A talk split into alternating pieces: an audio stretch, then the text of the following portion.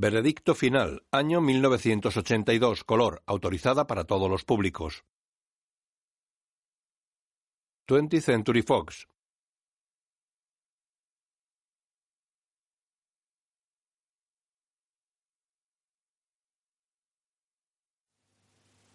Una producción Zanuck Brown. De día en un bar, un hombre juega en una pinball cerca de una ventana. Ronda los 60 años y está interpretado por Paul Newman. Tiene una jarra de cerveza en el alféizar.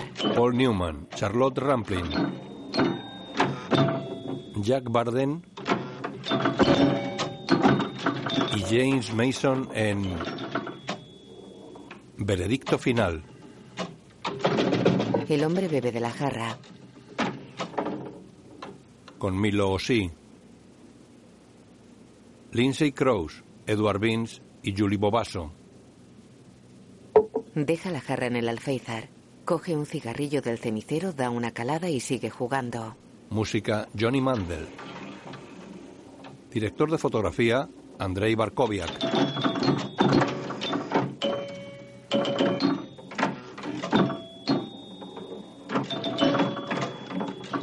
Productor ejecutivo Bart Harris. Basada en la novela de Barry Reed. El hombre bebe de su cerveza. Guión de David Mamet. Producida por Richard Zanuck y David Brown. Dirigida por Sidney Lumet.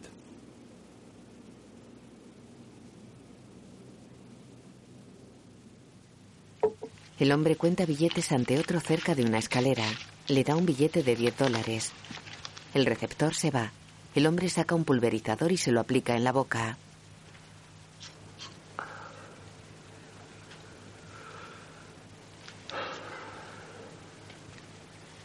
Pasa a un velatorio. Necesitas comer algo. No puedes estar tantas horas sin tomar nada. Eh, señora Di, este es Frank Galvin. Es un gran amigo nuestro y un buen abogado. Perdone. Siento lo que le ha pasado a su marido, señora Di. Yo le conocí vagamente. Era un hombre encantador. Se arrodilla. Em, es un crimen lo que le ha sucedido. Si puedo ayudarla de alguna forma, Le pone su tarjeta en las manos. no dude en llamarme. Bueno, Se levanta y se va de la casa.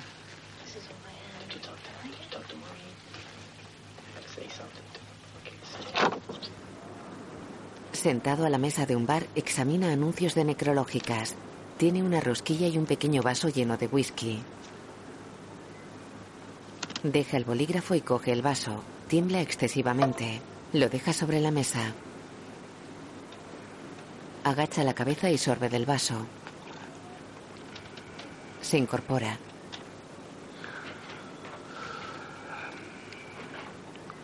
Coge el vaso sin temblar y lo mantiene ante él.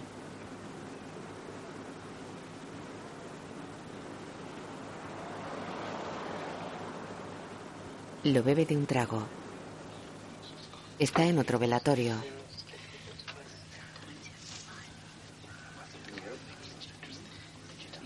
Da la tarjeta a la viuda. si puedo ayudarla de alguna forma. ¿Qué es eso? Oh, es mi tarjeta. El hombre la coge y la lee. ¿Qué demonios significa? Yo era amigo de su padre. Jamás le conoció. Se levanta. Lárguese de aquí. ¿Quién se ha creído usted que es? Perdone, señora Clery. Pero ¿cómo se ha metido aquí? Un hombre moreno le acompaña a la salida. Usted me conoce perfectamente. No quiero que vuelva usted por aquí jamás. ¿Me ha entendido? Solo hablaba con ese tipo. Esas personas están desoladas. Frank se queda pesaroso en la calle ante la puerta de los servicios funerarios Spencer.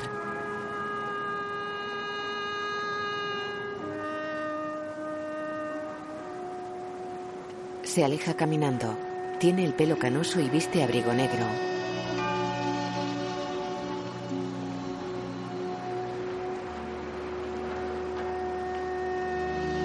Se detiene en la acera. Hay montones de nieve entre los coches aparcados. Luego está en un bar. Así que, Pat, dice, es un bar nuevo en el que entras y por medio dólar te dan una cerveza, comida, te llevan a la habitación de atrás y allí te acuestas. ¿Otra, Frankie? Sí, para todos. Y Mike dice, un momento, un momento, un momento. Dices que en ese nuevo bar entras y por medio dólar te dan una cerveza, comida, te llevan a la habitación de atrás y allí te acuestas. Y Pat dice, eso es, y dice Mike, ¿y tú has estado alguna vez en ese bar? Y él dice, yo no, pero mi hermana sí. Aquí tienes. El camarero le da un chupito. Ah, sí, para todos. Se lava la cara en un lavabo cutre y lleno de cajas vacías.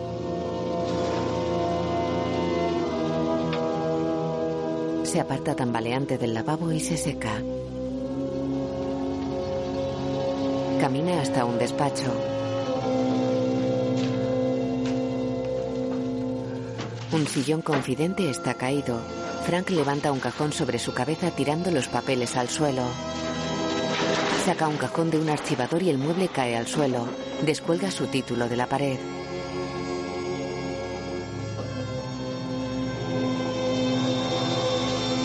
Lo estampa contra la mesa. Se lleva la mano a la ceja. Está dormido sentado en el suelo con la espalda apoyada en la pared. Llega Mickey, un hombre mayor. ¿Frankie? Se agacha alarmado. Frankie. Frankie, ¿estás bien? Le mueve la cabeza. Frank tiene una herida en la sien y sangre en la cara. Ah, Frankie. Vamos, levanta. Arriba, Frankie. Oh, Dios mío. Lo arrastra. Frank sigue dormido. Lo sube al sofá. Frank se acopla y sigue durmiendo.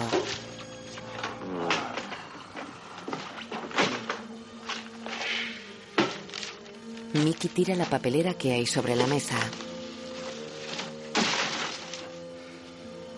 ¿Qué demonios ha pasado aquí? Frank despierta y se incorpora con esfuerzo. ¿Qué has hecho? Mickey sacude el asiento de un sillón con su sombrero. Se sienta en él. Frank se sienta en el sofá.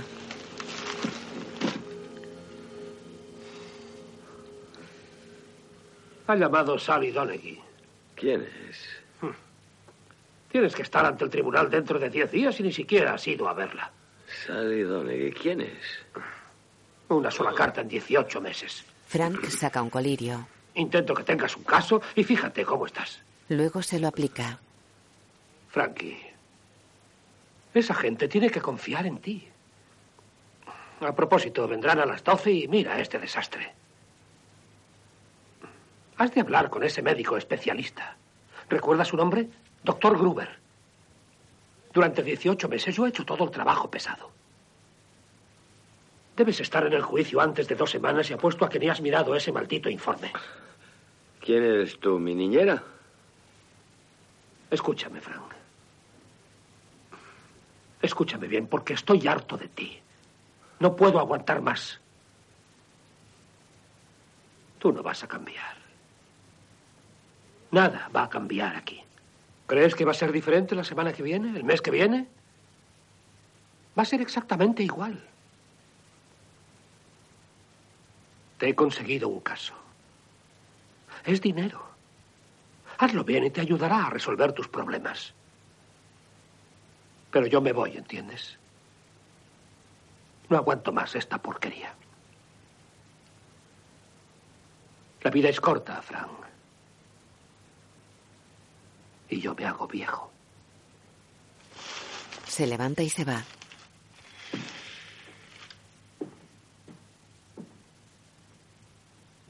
Fran teclea en una máquina de escribir. Saca la carta, la lee y firma. Ha llamado el juez Gary. Comen juntos mañana. Vuelvo enseguida. Claire. Pone un trozo de cinta adhesiva en la carta.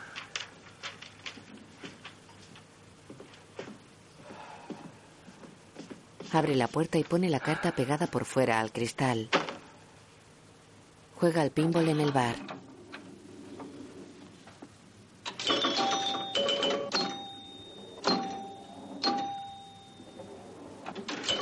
Estúpida. Camina hacia la barra. Coge un huevo de una huevera de cartón. Lo casca en la barra y echa el contenido en un vaso con cerveza. Tira la cáscara y bebe de un trago la cerveza con el huevo.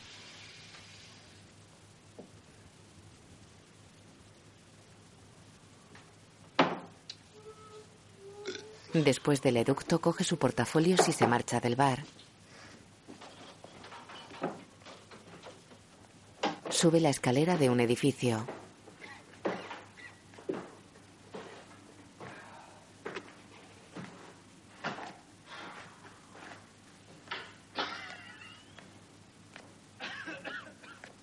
Entra en una habitación de hospital con varias camas. Mira los historiales médicos de algunas camas.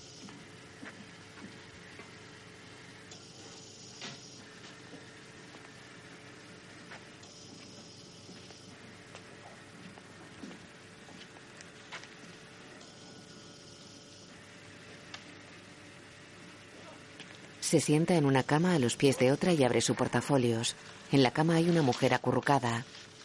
Se acerca un anciano en silla de ruedas. Frank escribe. Eh, perdone, señor.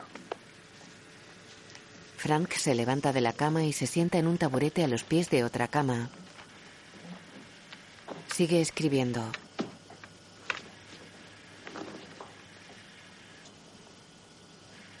En el hall de otro edificio se echa colirio en los ojos.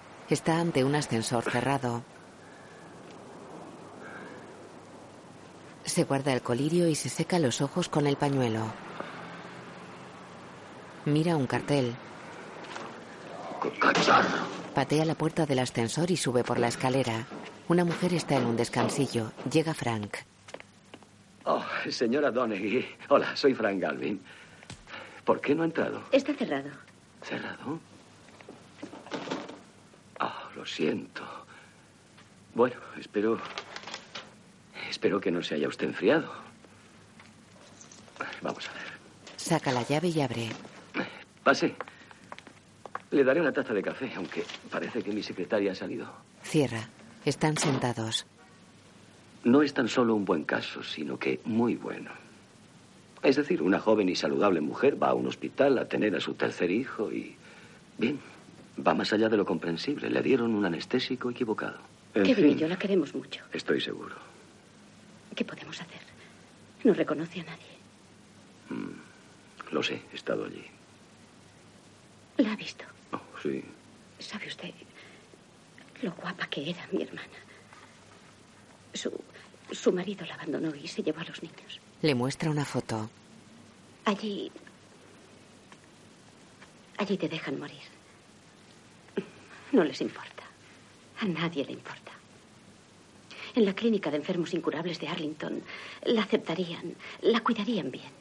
Pero piden 50 mil dólares como donación. 50 mil. Yo no quiero dejarla. Kevin y. Y el padre Loglin dicen que es voluntad de Dios. Claro, lo comprendo. Mi médico dijo que debería trasladarme al oeste. Fue cuando nos llamó el juez. No queríamos pleitear. Eso también lo comprendo.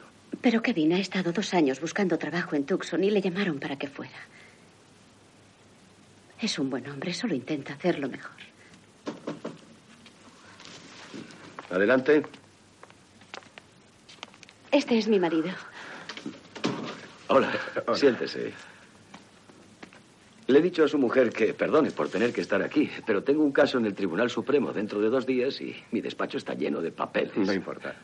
Ah, mm, también le estaba diciendo que este es un buen caso. Ha ido a verla al hospital. Y voy a conseguir un testimonio de corroboración muy importante del doctor Gruber.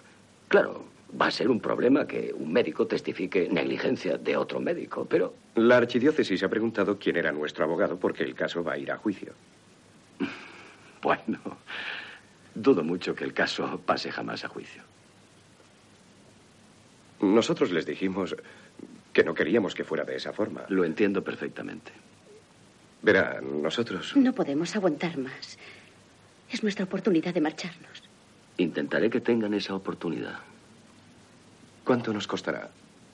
Bueno, a ustedes no va a costarles nada. Es a cuenta de lo que ofrezcan, sea cual sea la cantidad, yo recibo un tercio. Es el procedimiento normal, pueden consultarlo. De acuerdo. En la archidiócesis. Su nombre es Frank Galvin, Universidad de Boston, curso del 52, segundo de su clase. Redactor de la revista jurídica, trabajó con Mickey Morrissey 12 años, casos criminales y daños físicos. Se casó con Patricia Harrington en 1960. Se unió entonces a Stearns, Harrington y Pierce como socio de pleno derecho. Abandonó la firma en 1969 a raíz del caso Lilybridge. Se le acusó de soborno de jurado. Pero no lo procesaron y abandonó la firma. Se divorció en 1970. Galvin trabajó con Morrissey hasta que este se retiró en el 78. Trabaja por su cuenta. Cuatro casos en los últimos tres años y los ha perdido todos. Bebe mucho. Cuatro casos en tres años. Está destinado al fracaso. Hábleme de este asunto. Creo que le viene grande. Busca un poco de dinero. Está pidiendo 600.000 y apuesta a que no iremos a juicio. No, no queremos este caso ante un tribunal. Ni él tampoco. Ahí es donde pierde. Ese hombre siente un miedo mortal de ir a juicio. Solo tenemos que aceptar su farol. Deseo arreglar este asunto y cerrarlo ya. No quiero exponer a la archidiócesis, señor Alito. No, en absoluto. Y procuraremos que no sea así. De modo que lo que quiero hacer es pararlo en este punto. Yo personalmente voy a hacerle una oferta a ver lo que ocurre. De acuerdo. Pero mantengamos la cifra baja. He llamado a Ed Concan. Él recomienda que sigamos actuando como si fuéramos a juicio. Si fuéramos a juicio, ¿ganaríamos el caso? Bueno, siempre es peligroso. Conozco esa respuesta. ¿Ganaríamos? Sí. El cardenal entra en un coche. Frank entra en un vestuario médico. ¿El doctor Gruber? Eh, sí, Galvin, ¿verdad? Sí. Agradezco que un hombre tan ocupado como Eh, usted... No hay por qué. Oiga, tengo algo de prisa. ¿Le importa que andemos mientras hablamos? Salen del vestuario. He leído el informe del hospital sobre su cliente. Oh, Deborah Kay. Sí, Deborah Kay. Me han llamado. Es cuestión de apretarles un poco para que suban. claro, ¿quién la ha llamado? Ah, de la archidiócesis. Quieren arreglarlo. ¿Y va usted a aceptar? Sí. Arreglarlo fuera de los tribunales, ¿eh? Pues sí. ¿Por qué? Nunca se sabe lo que va a hacer un jurado y... Santa Catalina es una institución renombrada. Sus médicos. Sus médicos la mataron. Lo sé. Sus médicos la mataron. Le dieron un anestésico equivocado y terminó ahogándose en su propio vómito. Sus médicos la mataron. ¿Sabe quiénes eran los médicos? Sí, he leído el informe. Marx y Tauler, sé quiénes son. Son dos de los médicos más respetados. ¿De qué lado está usted? Creí que quería hacer algo. A mí no me interesan los recursos de esa mujer. Sin ofender, todos sabemos a dónde va a ir a parar el dinero. A mí me interesan los hospitales y no quiero a esos matasanos trabajando en mi misma profesión. Confundieron la anestesia, convirtieron a esa mujer en un vegetal. La mataron a ella y a su hijo. Y usted les ha atrapado. ¿Quiere un cigarro? No, gracias. La archidiócesis es la propietaria del hospital. ¿Y qué van a hacer? ¿No invitarme a su fiesta de cumpleaños? Oiga, siento tener prisa, pero tengo que ir a Cambridge. ¿Cuándo podemos vernos para que haga una declaración? Pues aquí mismo, el martes por la tarde. Ah, Tengo que irme. ¿Va usted en esta dirección? Ah, sí, pero tendremos que mantenerle entre algodones. Quiero decir que no comente el caso con nadie. Ya. Nos veremos aquí el martes. Muy bien, a las... eh, Pre- prepararemos su declaración. Sí, a las siete en la sala privada. Entra en un coche. Estupendo. Gracias. Gracias a usted. Es un placer. ¿Por qué hace usted esto? Porque es lo justo. No lo cree usted así. El coche se aleja. Frank mira a su alrededor. Está solo y es de noche. Salta eufórico. Llega al bar. Perdone. Esto no estaba tan lleno desde el año 52. Dame un whisky doble. Un whisky doble. ¿Quiénes son los nuevos? A mal tiempo, buenos negocios, Frankie. Hay una mujer con gabardina sentada en un recodo de la barra. Frank se acerca a ella.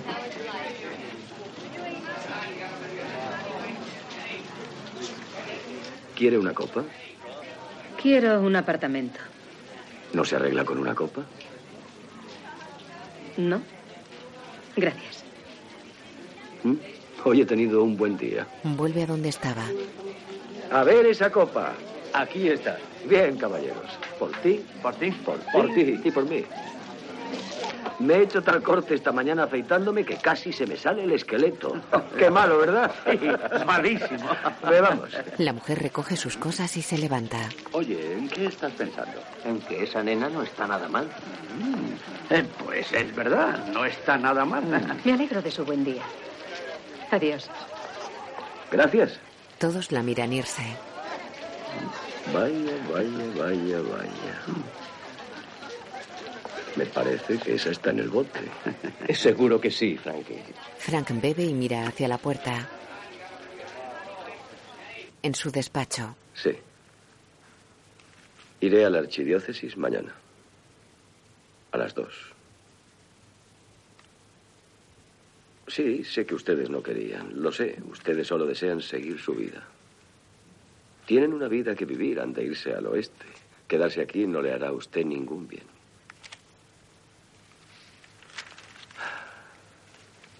Bueno. Estoy seguro de que ella sabe que sí les importa. Pues... ah, bien, ninguno de nosotros está protegido. Tenemos que seguir, buscar ayuda donde podamos y seguir. Ah, Bien, sí, sé que usted la quiere y sé que lo hace por cariño. Se aparta el auricular y bebe.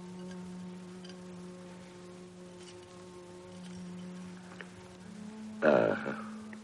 En cuanto lo sepa. Salude a su marido de mi parte.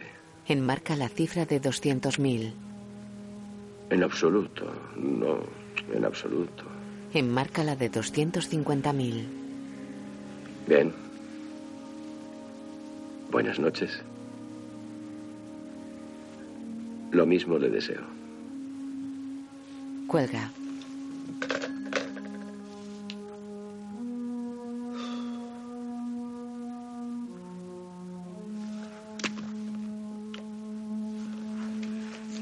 Coge una carpeta, la abre y ojea el contenido. De día entra en la habitación comunitaria del hospital. Saca una cámara Polaroid.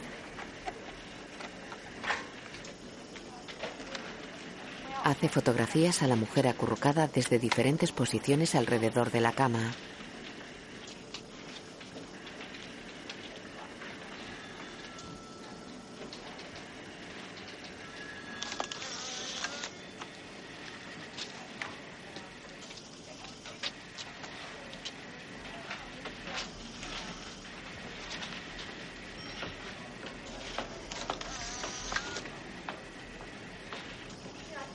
Queda pensativo mirando a la mujer. Se prepara para otra foto. Se detiene y la mira fijamente.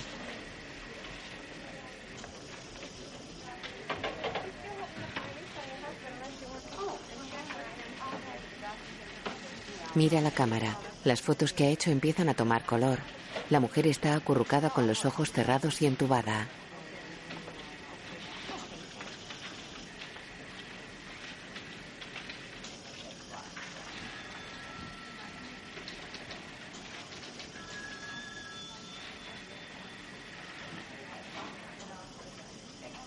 Frank mira las fotos pensativo.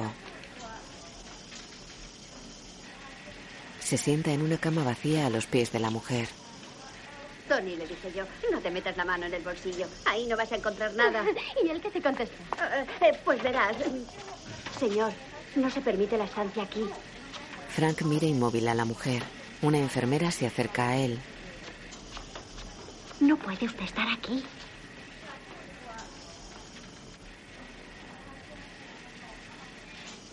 Soy su abogado. Está con el cardenal y un sacerdote en la archidiócesis. Es cuestión de sopesar los valores. Santa Catalina, para hacer el bien que debe a la comunidad, ha de mantener la posición que tiene ahora dentro de ella. Así que tenemos una cuestión de equilibrio. En un lado, nuestro hospital, su reputación, su eficiencia y la de dos de sus más importantes doctores. Y en el otro lado, los derechos de su cliente. Una joven en la flor de la vida, privada de esta, de su hijo, de su familia. Es trágico, es un trágico accidente. Nada, naturalmente, puede ya solucionar todo eso. Pero tenemos que hacer lo que podamos. todo lo que podamos. Sí, tenemos que intentar paliarlo. El sacerdote le muestra un papel. Es una oferta generosa, señor Galvin. No se puede hacer nada para curar a esa mujer, pero al menos queremos tratar de compensarlo en lo posible. El papel lleva un talón de 210 mil dólares. ¿Cómo fijaron esta cifra? Creímos que era la justa. ¿Creyeron que era la justa? Sí. Es que me asombra. La perfecta división en tres partes de estos 210.000. Yo me llevo 70.000. Bueno, fue una recomendación de nuestra compañía de seguros. Eso debió de ser. Nada podemos hacer para que esa joven se recupere.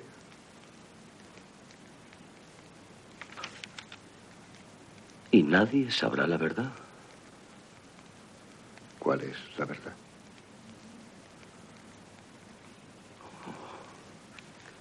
Que esa pobre chica puso su confianza en manos de dos hombres que le quitaron la vida. Está en coma. Su vida se va. No tiene hogar ni familia. Está conectada a una máquina. No tiene amigos.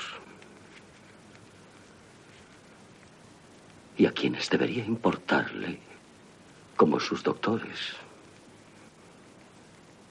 Usted y yo.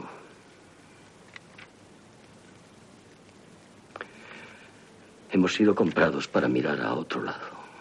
Nos han pagado para desviar la vista.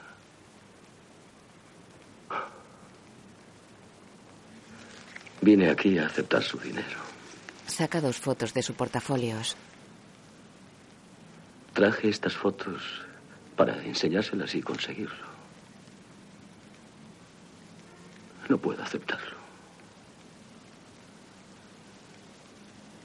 Porque si lo tomo estoy perdido. No seré más que un rico aspirante a la muerte.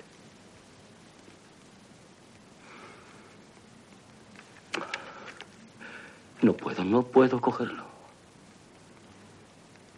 Ya que hablamos de dinero, señor Galvin, ¿cómo le va su carrera de abogado? Frank le da el papel con el talón. No muy bien. Mete las fotos en el portafolios. Solo tengo este cliente. Entra en un salón y se acerca a Mickey que juega a las cartas sentado a una mesa con otros cuatro jugadores. Otro hombre observa tras ellos. ¿Para quién es la pizza? Mickey. Tengo que hablar contigo. Te toca a ti. Mickey, anda. Ven a Una. tomar una copa. Jamie, ocupa mi puesto, ¿quieres? El que miraba se sienta en la silla de Mickey que se aleja con Frank.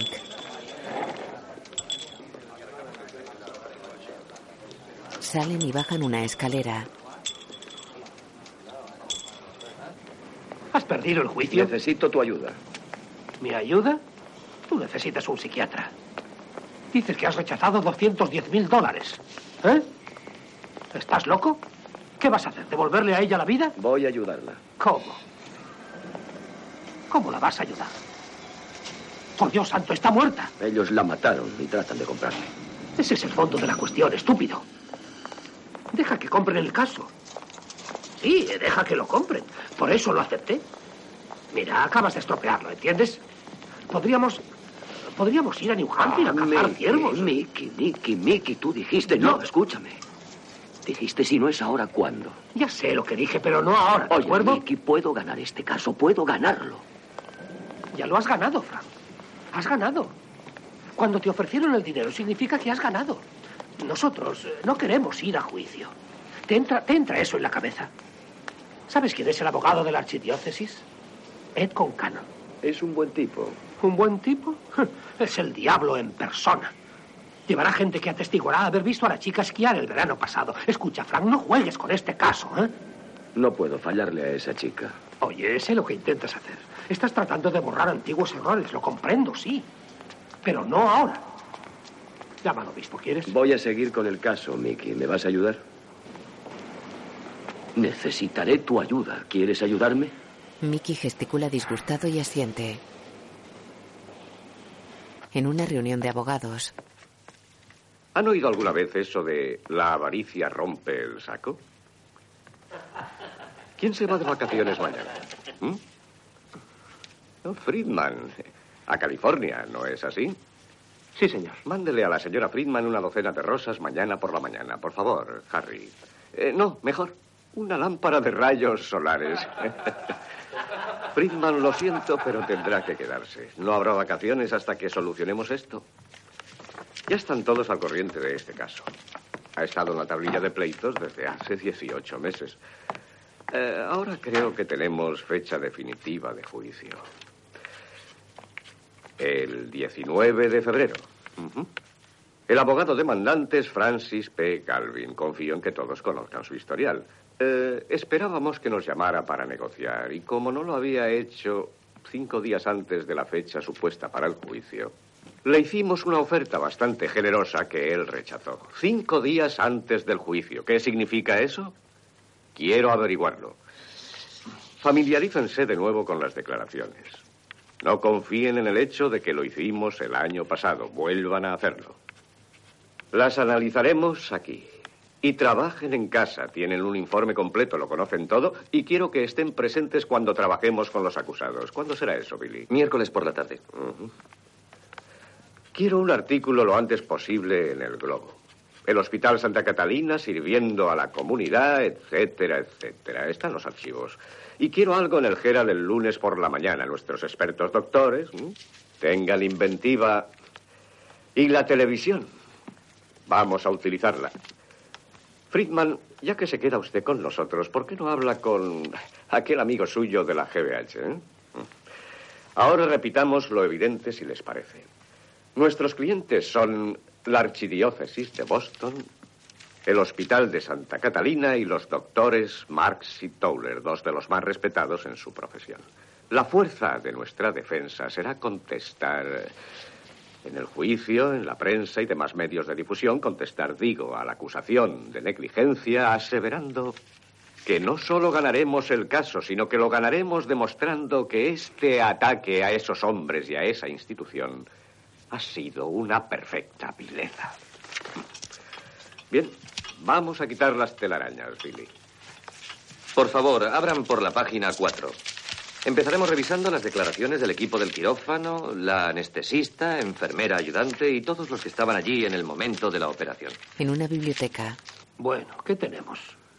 Tenemos a su hermana. Dice que Débora había comido una hora antes de ser admitida en el hospital. Sí, pero en secretaría dicen que comió nueve horas antes de ingresar. El testimonio de la hermana no vale.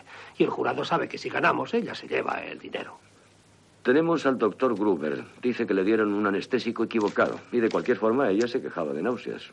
El doctor Gruber no está mal. Que no está mal, ese no tiene picardía. El jurado lo apabullará. Sí, pero su hombre es Towler.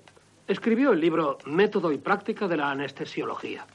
Todos los de aquel quirófano firmaron una declaración, desde el ayudante al cirujano. Todos esos hombres son Dios. Yo los he visto caminar sobre las aguas. Había una enfermera de obstetricia. ¿Tenemos su declaración? Eh, eh, no. Maureen Rooney, 49 años, vive en Arlington y sigue trabajando en el hospital. ¿Podrías ir allí mañana y preguntarle por qué no quiere hablar? Sí.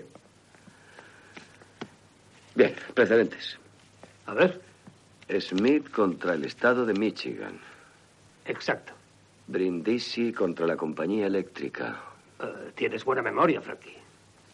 Tuve un buen profesor. McLean contra transportes urbanos. Bien. De noche, Frank entra en el bar. Jimmy, un par de whiskies.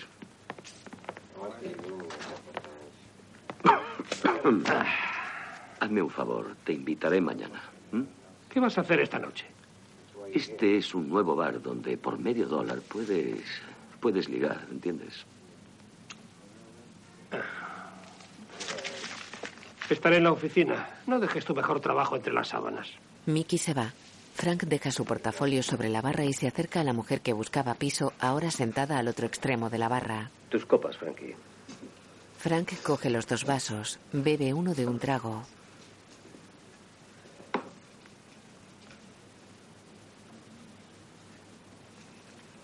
¿Encontró apartamento? Sigo buscando. Frank se acerca a ella con el otro vaso en la mano. Hoy ha cambiado mi vida. ¿Usted qué ha hecho? Cambiar de habitación en el hotel. ¿Por qué ha hecho eso? La tele no funcionaba. Él se sienta a su lado. ¿En qué hotel se aloja? ¿Qué es usted? ¿Policía? No, soy abogado. Mi exmarido era abogado. Bien, fabuloso para usted. En realidad lo era. ¿Lo era de verdad? Mm. ¿Y por qué le dejó usted? ¿Quién ha dicho que fuera yo quien le dejara? Un pajarito me ha dicho que usted pidió el divorcio. Me fío de él. Cien pavos a que cene usted conmigo esta noche. No deje que pierda. Vamos, dígame la verdad. No puede mentirme. ¿Cómo se llama? Laura. Yo, Frank. Es más, ha vuelto usted esta noche para verme. ¿Y si no fuera usted al que he venido a ver esta noche? Bueno, ha tenido suerte. ¿Ha cenado ya? Ella niega. Vamos. Es usted una mujer muy guapa. Está sentado con un cigarrillo en los labios. Los débiles. Se enciende el cigarrillo con un cipo. Está sin chaqueta. Deben tener a alguien que luche por ellos. ¿No es verdad? Laura asiente. ¿Quiere otra copa? Sí. Jimmy. ¿Sí? Por eso existen los tribunales, para ayudar a los débiles, dándoles la oportunidad de obtener justicia. ¿Y la van a obtener? Puede. Puede. Verá, el jurado debe creer, el jurado quiere creer. Es algo que hay que constatar. Mañana voy a escoger a doce de ellos. Todos, todos piensan que es una farsa, que está amañado, que no se puede luchar contra lo establecido. Pero cuando entran en el estrado, entonces la situación es muy diferente. Tal vez, tal vez, Tal vez que.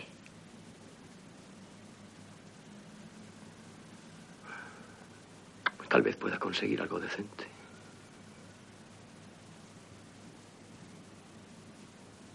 ¿Y es eso lo que va usted a hacer? ¿Es eso lo que va usted a hacer? Voy a intentarlo. Entran los dos en un piso. La puerta de la calle está cerca de una nevera.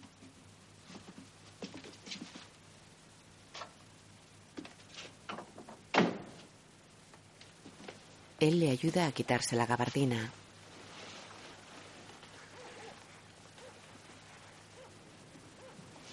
¿Quieres una copa? Sí. Pasan a un salón a oscuras. Ella enciende la luz. Al fondo del salón, a la derecha, hay un dormitorio con la cama deshecha. Laura ronda los 35 años. Es alta, delgada, con melena larga color castaño. Viste un traje de chaqueta gris con chaleco rojo y blusa azul.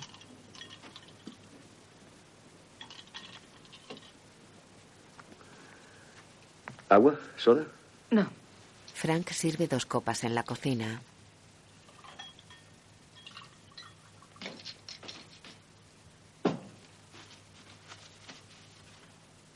Coge los dos vasos y se acerca a ella.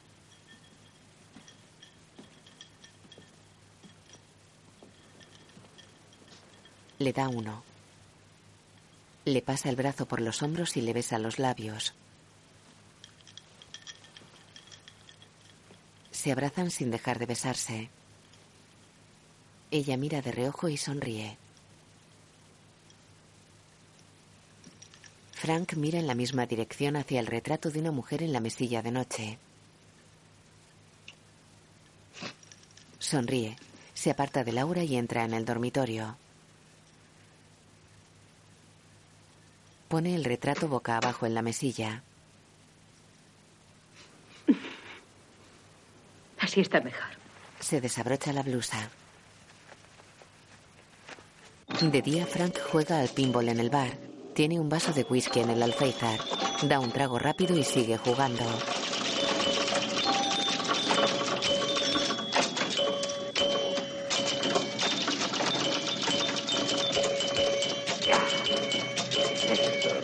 ¡Ya! ¡Ah! ¡Vaya partida! ¡Qué tío! ¿Ese reloj va bien? Sí. Dios mío. Se va corriendo.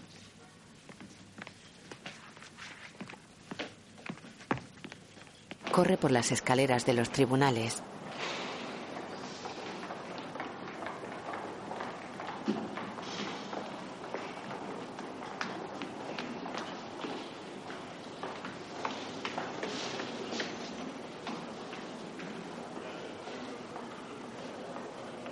Le conocí en el club. Ah, ¿A quién? Entra en el despacho del juez. Vaya. Llega usted tarde, señor Galvin. Lo sé, lo siento. Pase. ¿Y por qué? Bueno, me entretuve. Ed con Cannon. Hola, Frank Galvin. Ya nos conocemos. Eh, siéntese. Vayamos a lo nuestro. Frank busca con el abrigo en la mano. Se sienta y se pone el abrigo sobre las piernas. Dicen que ningún asunto se arregla tan rápidamente como cuando a las dos partes les interesa de verdad hacer un trato. Así que... ¿Han intentado ustedes resolver sus pequeñas diferencias? Porque eso nos ahorraría a todos mucho tiempo y molestias. Bueno, es un caso muy complicado, señoría. Estoy seguro de que lo es, pero déjeme decirle una cosa. Si nosotros lo encontramos tan complejo, ¿cómo demonios va a hacer para que lo entienda un jurado? ¿Comprende? Eh, Bien, eh, hablemos claro. Eh, Frank, ¿qué les parecería correcto a usted y a su cliente para salir de aquí andando y olvidarse de todo? Mi cliente no puede andar, señoría. El juez come huevos con bacon. Sé perfectamente que no puede. Hable con el obispo cuando salga, él lo suavizará. ¿Mm? ¿Me entiende? Solo intento ayudarle. Señoría, el obispo Brophy y la archidiócesis le han ofrecido al demandante 210 mil dólares. ¿Qué? Mis defendidos no querían un arreglo a ningún precio, querían que esto se aclarara en un juicio, desean una vindicación. Yo estaba de acuerdo, pero hoy en día un trato es mejor que la publicidad de un juicio. Solo por esta vez, pero si salgo por esa puerta se acabó el acuerdo. Digo esto para que lo comprenda, señor Calvin. Tiene que ser así. Vamos a seguir con el caso.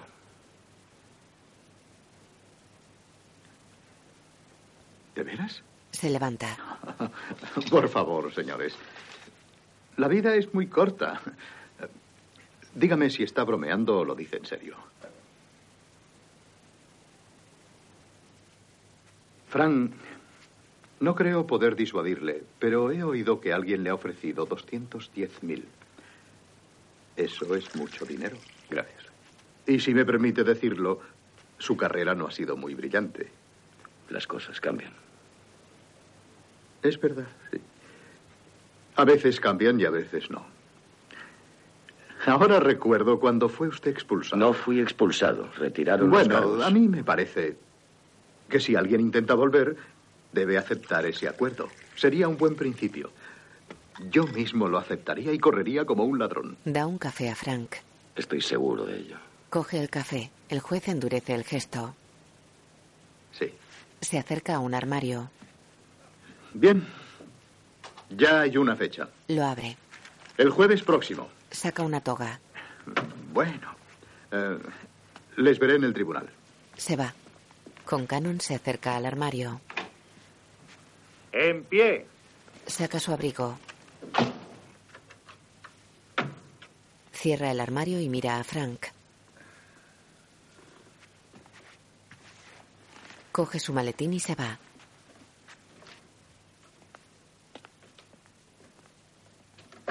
Frank está pensativo sentado frente al escritorio. Vaya, vaya. El jurado está sentado en el tribunal. Frank mira el listado de miembros con varias indicaciones junto a los nombres. Señor Abraham. Abrams. Señor Abrams, ¿qué tal está? Oh, estoy bien. Eh, ¿Ha sido usted paciente del Hospital Santa Catalina? ¿Yo? Soy judío. ¿Ha estado alguna vez en un hospital? Sí.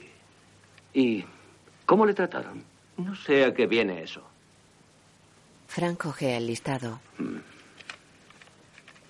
Mickey y él salen a un pasillo. Hacía tiempo, ¿eh? Me acostumbraré. No te preocupes por mí. ¿Viste a la enfermera de obstetricia? ¿Morir Rooney? Sí, fui al hospital. No quiso hablar conmigo. Si lo llego a saber, me ahorro el viaje. Toma. eh, Le da un periódico. ¿Y qué? ¿Y qué? Lo bueno viene ahora. Mira los programas de televisión. El doctor Towler en la GBH este viernes. La mano de la salud. Habla un experto. Veremos cuando esté frente al jurado. Lo único que digo es que tienen mucha ayuda. ¿Y qué quieres que haga? Con Cannon va a llevar el caso a su manera y yo a la mía. ¿Pretendes que vaya lloriqueando a esta casa solo porque publica unas tonterías en algunos periódicos? Voy a ganar este caso. John, dame un cigarro. El kiosquero se lo da. Oh, ¿Qué día es hoy? Martes. Tengo que ir a ver a Gruber. ¿Cuáles son los mejores puros que tienes? Los macanudos. He quedado con alguien en Horror. Podrías ir tú y decirle que pasaré por allí Aquí después. tienes. Con Laura Fisher. Son 33 pavos. A mi cuenta. La chica de la otra Sí. Te veré mañana en la oficina. La cosa marcha. ¡Eh, Alvin! Kevin se acerca a él. Dijo usted que me iba a llamar. Y no me ha llamado. Oh. ¿Quién, quién se cree usted que es? Camina en torno a Frank que se pone el abrigo. ¿Quién se cree que es, eh? Lo empuja Mickey y se acerca corriendo. Me han dicho que puedo hacer que lo expulsen, que le quiten su título. ¿Sabe lo que ha hecho? He dicho que si sabe lo que ha hecho. Está Calma, bien, está calma, bien, no pasa nada. No pasa nada. Tranquilos. Ha destrozado mi vida. Y la de mi esposa. Y yo voy a destrozar la suya. No vaya a ver más a la chica. Nosotros llevamos así cuatro años.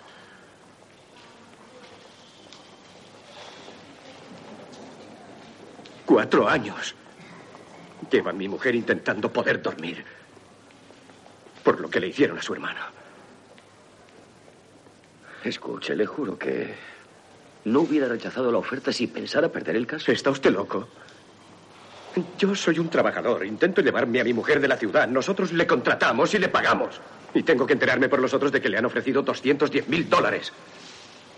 Voy a ganarlo.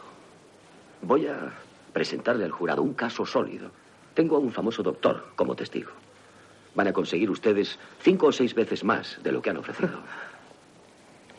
Es increíble. Ustedes son todos iguales. Los médicos del hospital, ustedes siempre dicen lo que voy a hacer por usted. Y después, cuando fracasan, dicen, hicimos todo lo que pudimos, lo siento muchísimo. Y la gente como nosotros vive a costa de sus errores toda la vida.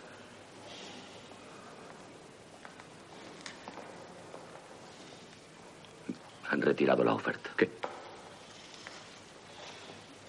Sally se lleva a Kevin.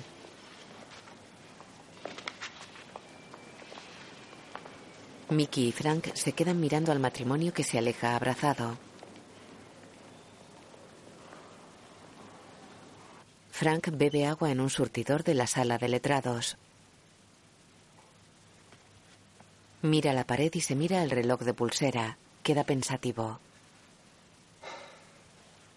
Está solo. Mira a su alrededor.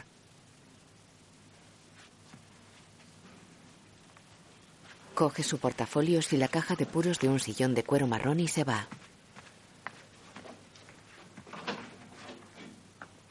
Baja las anchas escaleras dobles de un hospital. Se cruza con dos enfermeras.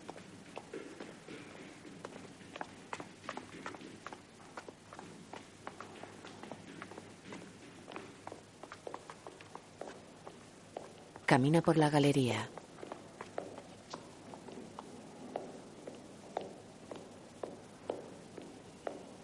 Continúa por un pasillo.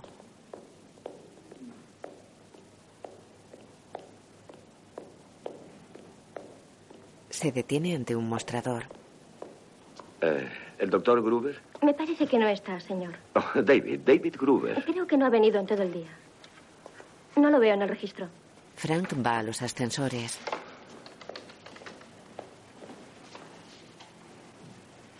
¿La guía telefónica? Sí, ahí la tiene. Frank vuelve al mostrador y la ojea. De noche un taxi aparca ante un edificio de fachada roja.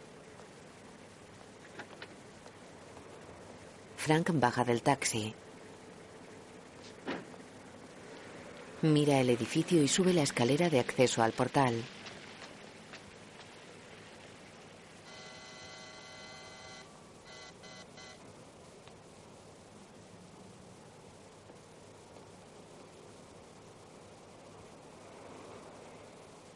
Una placa sobre el timbre indica David Gruber, doctor en medicina.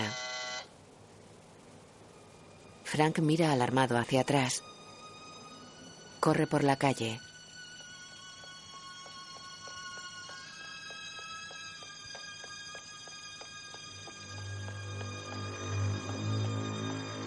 Se acerca a la entrada de otro edificio.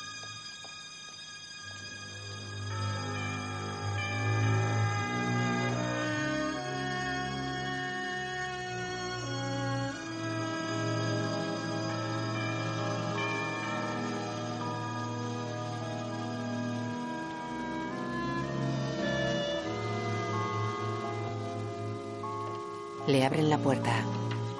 ¿Qué desea? ¿El doctor Gruber? El doctor Gruber no está. Tenía una, una cita con él en su despacho.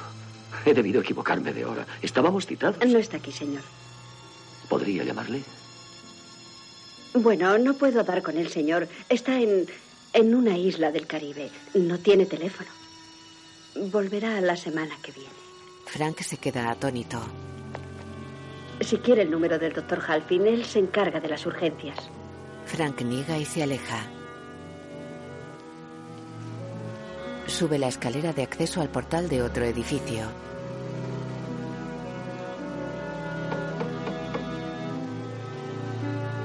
Una mujer le abre la puerta. Dentro el juez lo mira en bata. Gracias por recibirme. ¿Qué pasa? Necesito un aplazamiento del juicio. Debió aceptar la oferta. Y más no estando preparado. Tenía un testigo que se ha ido. Suele ocurrir. Le citaría si tuviera una semana más. No dispongo de una semana. Este caso jamás debió ir a juicio.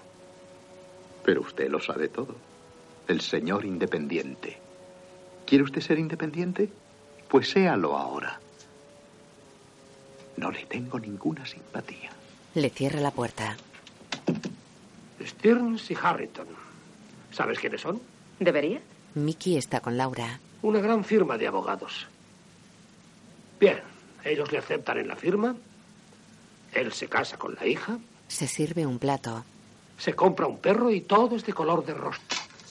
Va a la mesa de Laura. Entonces Stearns intenta comprar un caso. ¿Lo hizo Stearns? Sí, en el que trabajaba Frankie. Creyó que necesitaba un poco de ayuda y sobornó a un jurado. Cuando Frankie se enteró, vino a mí llorando. Se imaginaba que todo el que estaba con él tenía que ser un santo. Yo le dije, vamos, Frankie, despierta. Esa gente son tiburones. ¿Cómo crees que consiguen todo ese maldito dinero haciendo el bien? Pero él no quiso escucharme. Volvió con Steels y Harrington y les dijo que estaba muy disgustado, que iba a ir al juez a denunciarles. Yo le dije, ten cuidado, chico. Antes de llegar al juez le detuvo la Policía Federal y le acusaron de soborno al jurado. Le metieron en la cárcel. Iban a expulsarle del foro. Y su vida se acababa. Frank está en una cabina telefónica. Aquí seguro que hay Ah, el señor sus por favor. oficina, señor. Este es el servicio nocturno. Ah, sí, sí, sí, claro. Tengo que dar con él. Es una emergencia. ¿Puede darme el número de su casa? Lo siento, no está permitido. ¿Qué? Bueno, ¿podría, ¿podría llamarle usted? Sí, y que me llame él a mí luego. No le Ah. aseguro que él le llame a usted después. Sí, no, no, no, no, no, comprendo. Lo entiendo. Gracias, gracias. Mi nombre es Frank Galvin. ¿Puede Sí, deletrearlo? G-A-L-V-I-N. Y estaré en este número dentro de media hora. En el bar. Jimmy, dame una cerveza. Enseguida. ¿Quieres? Sí. Que sean dos. Bien, entonces está en la cárcel y por fin se da cuenta de todo. Llama a Harrington y reconoce que ha cometido un gran error. Y como por arte de magia, se retiran los cargos y le sacan de la cárcel. Hm. Pero es despedido de la firma. Su mujer se divorcia, él empieza a beber y va a trompicones desde hace tres años y medio. ¿Te gusta la historia? ¿Qué más quieres saber de Frankie? Laura lo mira seria con un cigarrillo entre los dedos. Frank se abalanza al teléfono en su despacho. Lo mira de pie. Lo coge. Diga. Oh, sí, gracias por llamar. Frank Galvin. Represento a Deborah Ankey. Mickey entra. Bueno, eh, me gustaría discutir la oferta de su compañía de esos 210.000. Eh, bien, en el sentido de que nos gustaría aceptarlos. Ajá. Sí, bueno, a mí también me ha sorprendido, pero eh, es el deseo de mi cliente. Y ha cambiado de opinión esta noche. Claro que yo he intentado disuadirla. Bueno, eh, sí, en vísperas del juicio. Eh, Ya comprende. Creo que le ha dado un fuerte ataque de nervios. Ah. Se sienta en la mesa. ¿Cuándo decidieron eso? Ya sé lo que dijo con Cannon, pero creo que están cometiendo un grave error. Deberían reconsiderarlo. Deberíamos reunirnos de nuevo.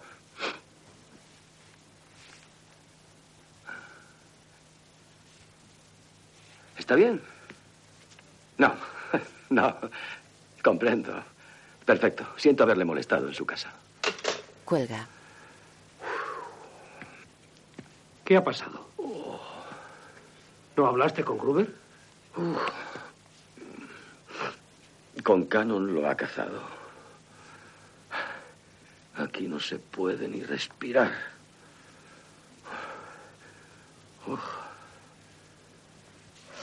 Abre un cajón, saca unos papeles y los ojea. Queda pensativo y busca en el cajón.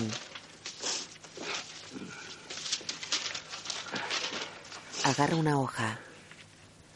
No tenemos tiempo. Mira si hay alguien para sustituir a Gruber. Da el papel a Mickey.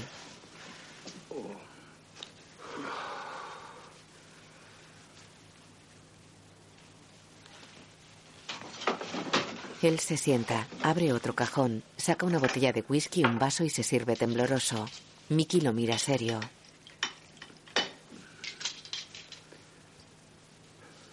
Frank se bebe el whisky de un trago. Está el doctor Thompson, es el más cercano. Devuelve el papel a Frank que descuelga el teléfono y marca.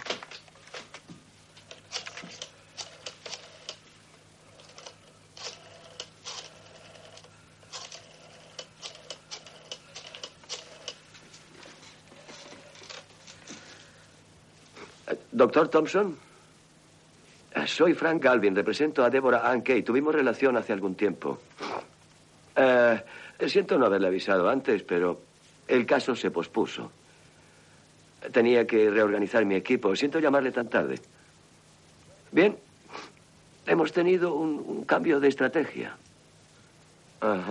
Me preguntaba si usted podría. eh, Bueno, sé que le aviso con poco tiempo, de todas formas. Frank está vestido y tumbado en la cama boca arriba. Laura lo mira desde la puerta del dormitorio. ¿Quieres que me vaya? No, yo. Yo solo. ¿Por qué no intentas descansar? Ella se acerca. Tengo trabajo. No puedes trabajar si no puedes pensar. Trata de dormir. Yo me quedaré contigo. ¿Te quedas aquí? Se inclina y le da un beso en los labios. Veré si puedo dormir un poco. Ella le acaricia el pelo. En la sala del bufete. ¿Cuál es su nombre, por favor? Doctor Robert Towler. ¿Era usted el médico de Deborah Ankey? No, en realidad me la pasaron a mí. Ella era paciente del doctor Hackman. Eh, no sea ambiguo, sea claro. Diga la verdad, sea cual sea la verdad, dígala. Usted era su médico. Sí. Dígalo. Yo era su médico. ¿Era usted su anestesista en el parto el eh, 12 de mayo de 1976? Bueno, yo formaba parte del equipo Eh, médico. conteste afirmativa y sencillamente, por favor. Intente que sus respuestas tengan menos de tres palabras. Usted no era parte del equipo. Usted era su anestesista, ¿verdad? Sí. Estaba allí ayudando al doctor Marx en el parto. Sí. ¿Tenía el parto algo de especial? Eh, bueno, cuando ella estaba... Cuando Debbie, gracias. Gracias. Cuando Recuerde Debbie eso, estaba... doctor Towler. Sí. ¿Quién más estaba con usted en el quirófano? La señorita Nevins, enfermera anestesista, el doctor Marx, naturalmente, ah, Maureen Rooney, enfermera de ¿Y qué obstetricia. hicieron cuando a ella se le paró el corazón? Pasamos a clave azul. Clave azul. ¿Le importaría explicarle al jurado lo que significa eso? Escena añadida. Explica que es un protocolo de urgencia y que le hicieron una traqueotomía. Dr. Marks cut an airway in her trachea so she could get oxygen. Uh, she and the baby. Miss Nevins. Con Cannon le pregunta por qué no recibía oxígeno. Por muchas razones. Dígame una. Había aspirado vómitos de la mascarilla. Vomitó en la mascarilla. Quite la retórica, por favor. Dígalo, vomitó en la mascarilla. Vomitó en la mascarilla. Por tanto, no le llegaba el oxígeno y se le paró el corazón. Eso es. ¿Y qué hizo entonces su equipo? Pues... Usted tiene 30 años de experiencia médica para saber cómo actuar, ¿no es eso? Sí. Una paciente llena de complicaciones y con dudosa información en su expediente médico. Hicimos lo que pudimos. Para salvarla a ella y al niño. Sí. Pero a pesar de todo eso, la mataron. Dios mío, intentamos salvarla. Usted no lo sabe, no puede Ah, saberlo. Bien, bien. Ah, Ahora cuéntenoslo.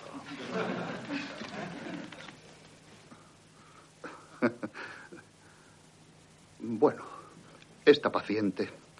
Frank está en un andén. La gente que sale del tren se cruza con él. Un hombre afroamericano con barba blanca, abrigo y sombrero se para a su lado. Señor Galvin.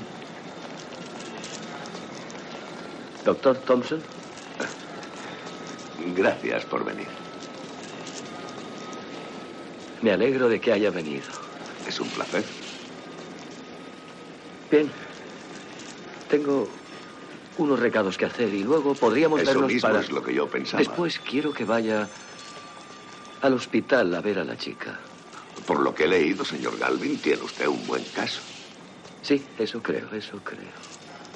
Bueno, Le coge la maleta. eh, bien. Le aseguro que estará usted muy cómodo. Le he instalado en mi apartamento. He hecho una reserva de No hotel. sabe usted con quiénes estamos tratando. Ellos no quieren perder este caso. Harán una presión tremenda. A, a mí no pueden hacerme nada. Por favor, por favor. Confíe en mí. Aquí tiene escrita la dirección. La llave está dentro del sobre. Calle Worth 341, por favor. Lo mete en un taxi. Siéntase como en su casa. Y le ruego que no llame a nadie. Y gracias. Muchas gracias por venir. El taxi se va. Frank camina por la acera. Lleva una flor blanca en el ojal del abrigo.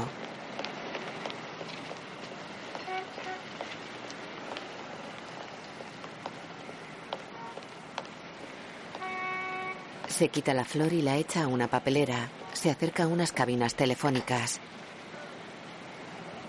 ¿Qué tal el nuevo testigo? ¿Encontraste a la enfermera? Trabaja en el turno de noche en el hospital. Ahora está en su casa. Me daré una vuelta. Anda, dame la dirección, yo iré. La necesitaremos.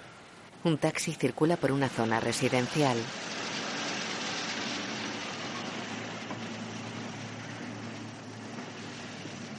Para ante edificios bajos adosados en una calle en pendiente. Frank sale del coche. Se acerca a una puerta. Hola, soy Frank Galvin. Yo eh, represento a Débora Ankey en el caso contra el Hospital Santa Catalina. Le dije a aquel tipo que no quería hablar Solo con un nadie. momento.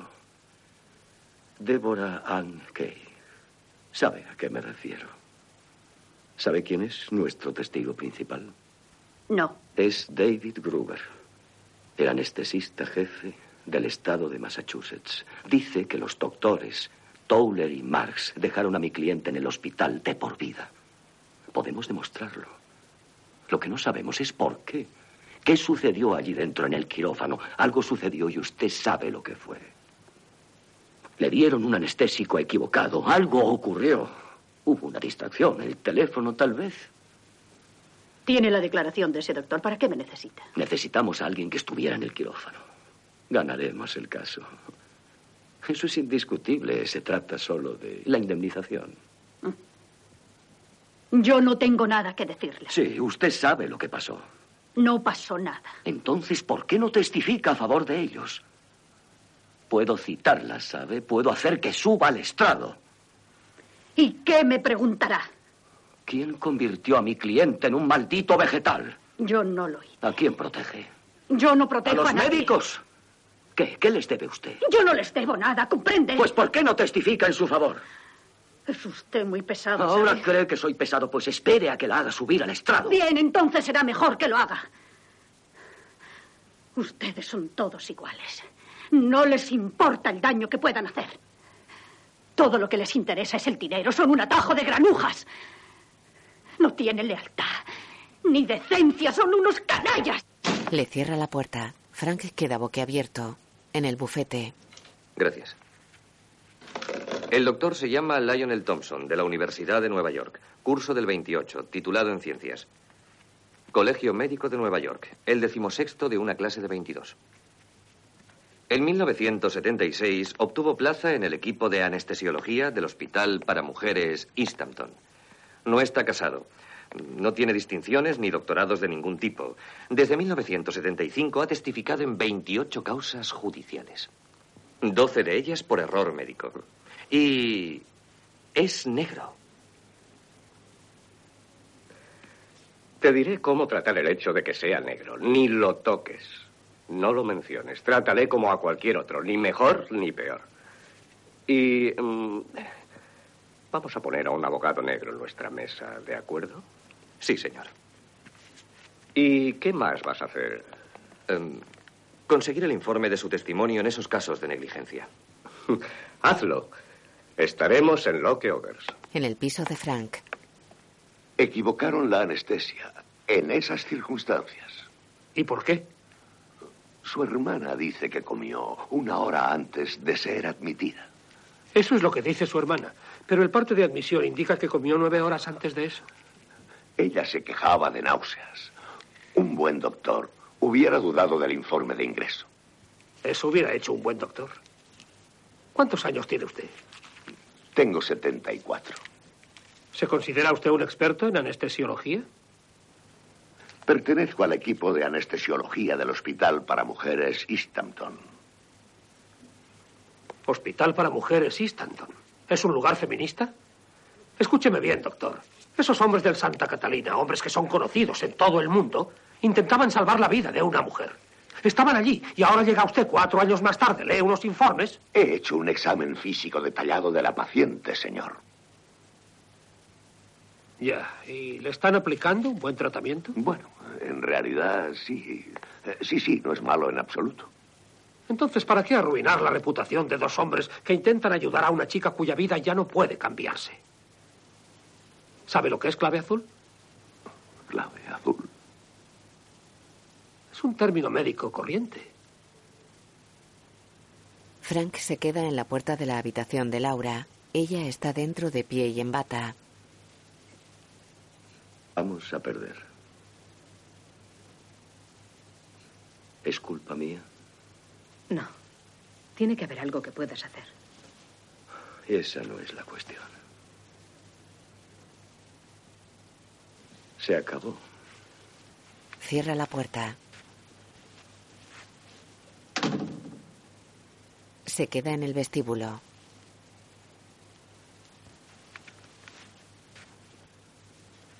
¿Crees que es culpa mía?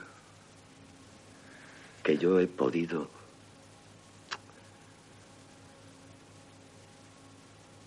Ah, no tenía que haber aceptado el caso. No había forma de que ganara. ¿Y se acabó? Sí. Yo creí que no se acababa hasta que sale el jurado. ¿A quién le has oído eso? ¿A ti? ¿Quieres que te diga que es culpa tuya? Bien, quizá lo sea. ¿Y qué vas a hacer ahora?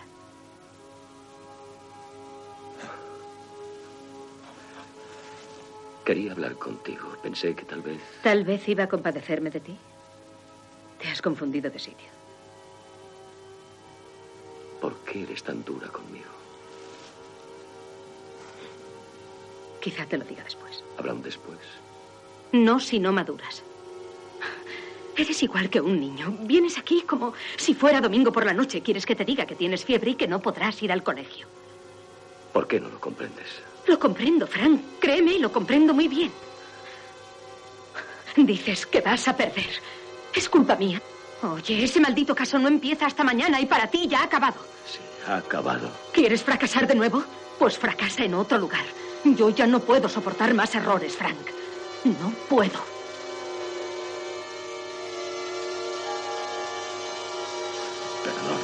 Pasa al cuarto de baño. Apoya la espalda en la pared. Frank. Ella está tras la puerta cerrada. Frank. Él abre. Por favor.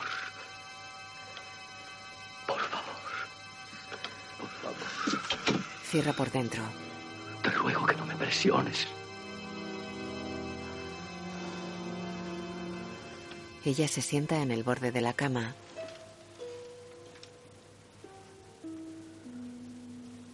Frank fuma y bebe sentado en un sillón frente a la cama de Laura. Ella está acostada. Mete el puro en el vaso y lo deja sobre el televisor.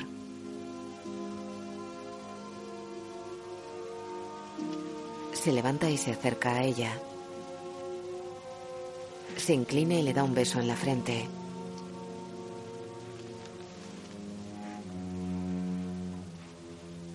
Se va. Sally y Kevin están en la antesala del tribunal. Frank se acerca a ellos. Kevin pasa despectivo. Yo eh, voy a hacer todo lo que pueda por usted y su hermana. Sé lo mucho que significa para usted y también para mí. Sally asiente. Pasan al tribunal. La sala está llena. Sally se sienta en un banco y Frank camina hasta su asiento pasando junto a Concanon y su grupo de abogados. Mickey está en la mesa de los demandantes. Frank se sienta a su lado.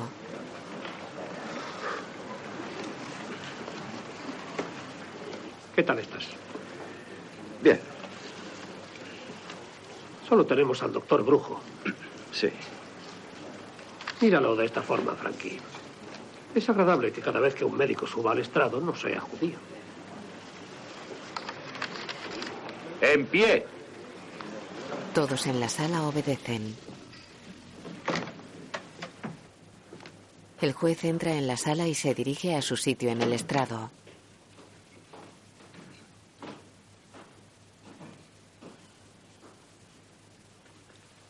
Silencio, silencio. Todas las personas que tengan algo que presentar ante su señoría, juez del Tribunal de Justicia reunido en Boston, condado de Suffolk, que se acerquen y serán oídos.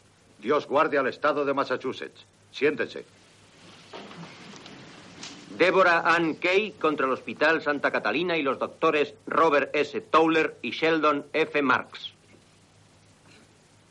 ¿Está preparado el demandante? Lo estamos, señoría. ¿La defensa? Preparada la defensa, señoría. Empecemos. Frank coge un cuadernillo de notas. Señoría, eh, señoras y señores del jurado, es algo terrible sentarse a juzgar. De ello depende mucho. Sé que ustedes han pensado, ¿cómo puedo ser justo? Eh, ¿Cómo puedo... ¿Cómo puedo ser imparcial sin ser insensible? ¿Cómo puedo ser eh, compasivo sin dejar de ser justo? Sé que algunos de ustedes han rezado hoy para que les ayude a juzgar correctamente. Eh, tenemos la reputación de dos hombres, dos eh, médicos muy estimados y, y un renombrado hospital. Y junto a eso tenemos a mi cliente, Deborah Ankey, que fue privada de la vista, de la palabra, del oído, de todos sus sentidos. En fin, de todo aquello que constituye su vida. Demostraremos que eso sucedió por negligencia. Por la negligencia de esos hombres tan respetados. Ah, les mostraremos que... Fuera. ¿Por qué fue a ver a Maureen Rooney? Es la única enfermera que no testifica a favor de los médicos. ¿Y qué descubrió? Nada. ¿Qué tal anda su servicio secreto? Muy bien. Los dos hombres entran en la archidiócesis. ¿A quién tienen más en el caso, aparte de ese doctor Thompson? Por lo que nosotros sabemos, a nadie más. Dele las gracias al señor Concanon de mi parte y dígale que nos veremos en su despacho. El abogado de Concanon se va. Escena añadida en el tribunal. Concanon interroga al doctor negro sobre si atendió a la paciente o está allí por dinero. El doctor contesta, igual que usted. That is correct. I was engaged to render an opinion. Engaged to render an opinion for a price. That is correct. You are being paid to be here. Just as you are, sir. ¿Está usted doctorado como anestesista? No, no lo estoy. En el estado de Nueva York es bastante corriente Sí, practicarla. estoy seguro de que lo es, pero esto es Massachusetts. ¿Está usted doctorado en medicina interna? No. ¿Neurología? No. ¿Ortopedia? Medicina general. Do you uh, know Dr. Robert Towler? Le pregunta si conoce al doctor that? A través de su libro. ¿Qué libro es ese? Metodología y práctica. ¿De. de la anestesiología? Metodología y práctica de la anestesiología. Eh, Sí. ¿Qué edad tiene usted, doctor? 74 años. Ah. ¿Sigue usted practicando la medicina? Estoy en el equipo de Sí, anestesiología. sí, eso ya lo sabemos. Pero usted. Usted testifica bastante en contra de otros médicos, ¿no es así? ¿Está siempre disponible para eso mientras se le pague por hacerlo? Verá. Sí, señor. Cuando algo es injusto, como en este caso, estoy disponible. Tengo 74 años. No soy especialista. Pero llevo practicando la medicina durante 46 años y sé cuándo se ha cometido una injusticia. ¿De veras lo sabe? Apuesto a que sí, y eso está bien. Muy bien. Eh, no perdamos más tiempo. Admitimos al doctor Thompson como testigo experto. Caballeros, eh, ¿quieren seguir o continuamos con el doctor Thompson esta tarde? Yo quiero seguir, señoría.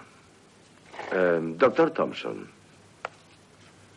¿examinó usted a Deborah Ann Kay en el hospital donde se halla la noche pasada? Sí, señor. Protesto. Se admite. El testigo centrará su testimonio en la revisión de los informes del hospital.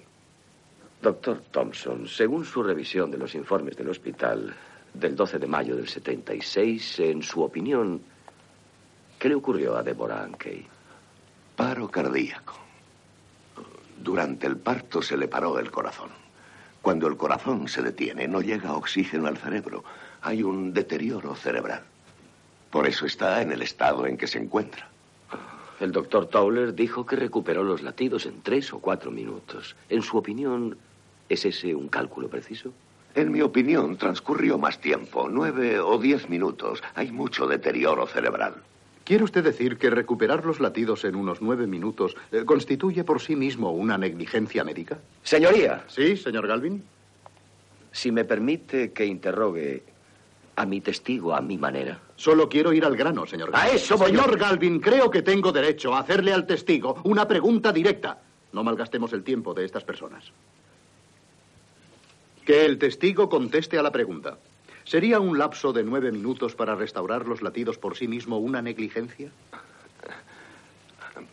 En tan reducido contexto tendría que decir no. Entonces no hay negligencia, según mi pregunta. Aceptando los límites de su pregunta, así es. Los doctores no cometieron negligencia.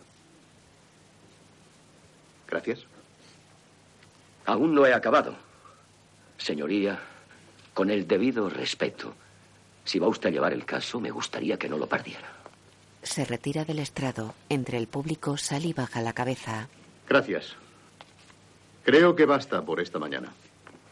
Recibiré a los abogados en mi despacho. ¡Ahora mismo! En pie. La sesión se aplaza hasta la una.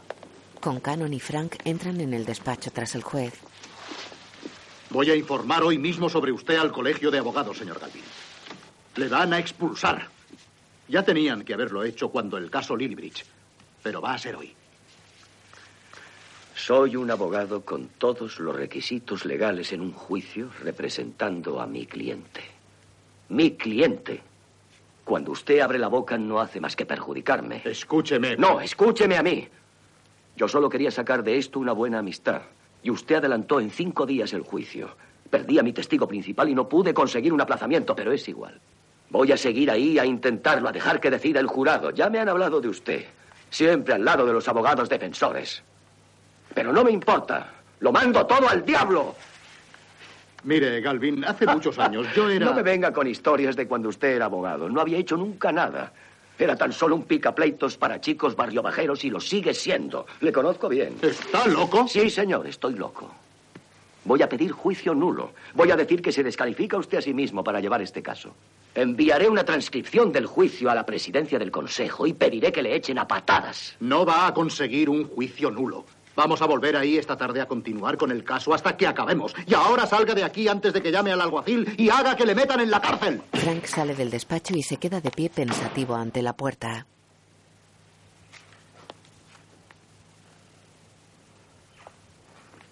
Camina hacia la salida. Sally está en el pasillo entre los bancos. ¿Qué ocurre? Quiero decir, ¿cree usted que va bien? Ah, sí. Ellos presentan su opinión y yo tengo la oportunidad de rebatirla. Vamos a ganar. Bueno, ¿cree que podemos tener esperanzas? Sí. Frank se va y se cruza con Kevin. En el tribunal, Eh, gracias, doctor Towler. No hay más preguntas, señoría. Doctor Towler. Sí. Retrocedamos. Bien. Usted tiene un informe de lo que sucedió en el quirófano. Sí, así es. Quiero decir que hizo anotaciones cada 30 segundos de lo que procedía. Sí, la enfermera... Esas que- notas se interrumpieron cuatro minutos y medio después de pararse el corazón de Deborah Ann Bueno, estábamos Cuatro minutos y medio después de pararse su corazón. Como he dicho, Y teníamos- siguieron tres minutos después.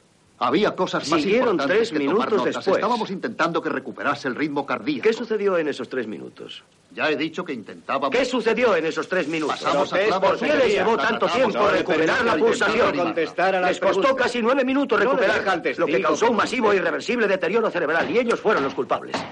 Señor Galvin, permita usted al testigo que conteste. Gracias, señoría. Me gustaría contestar.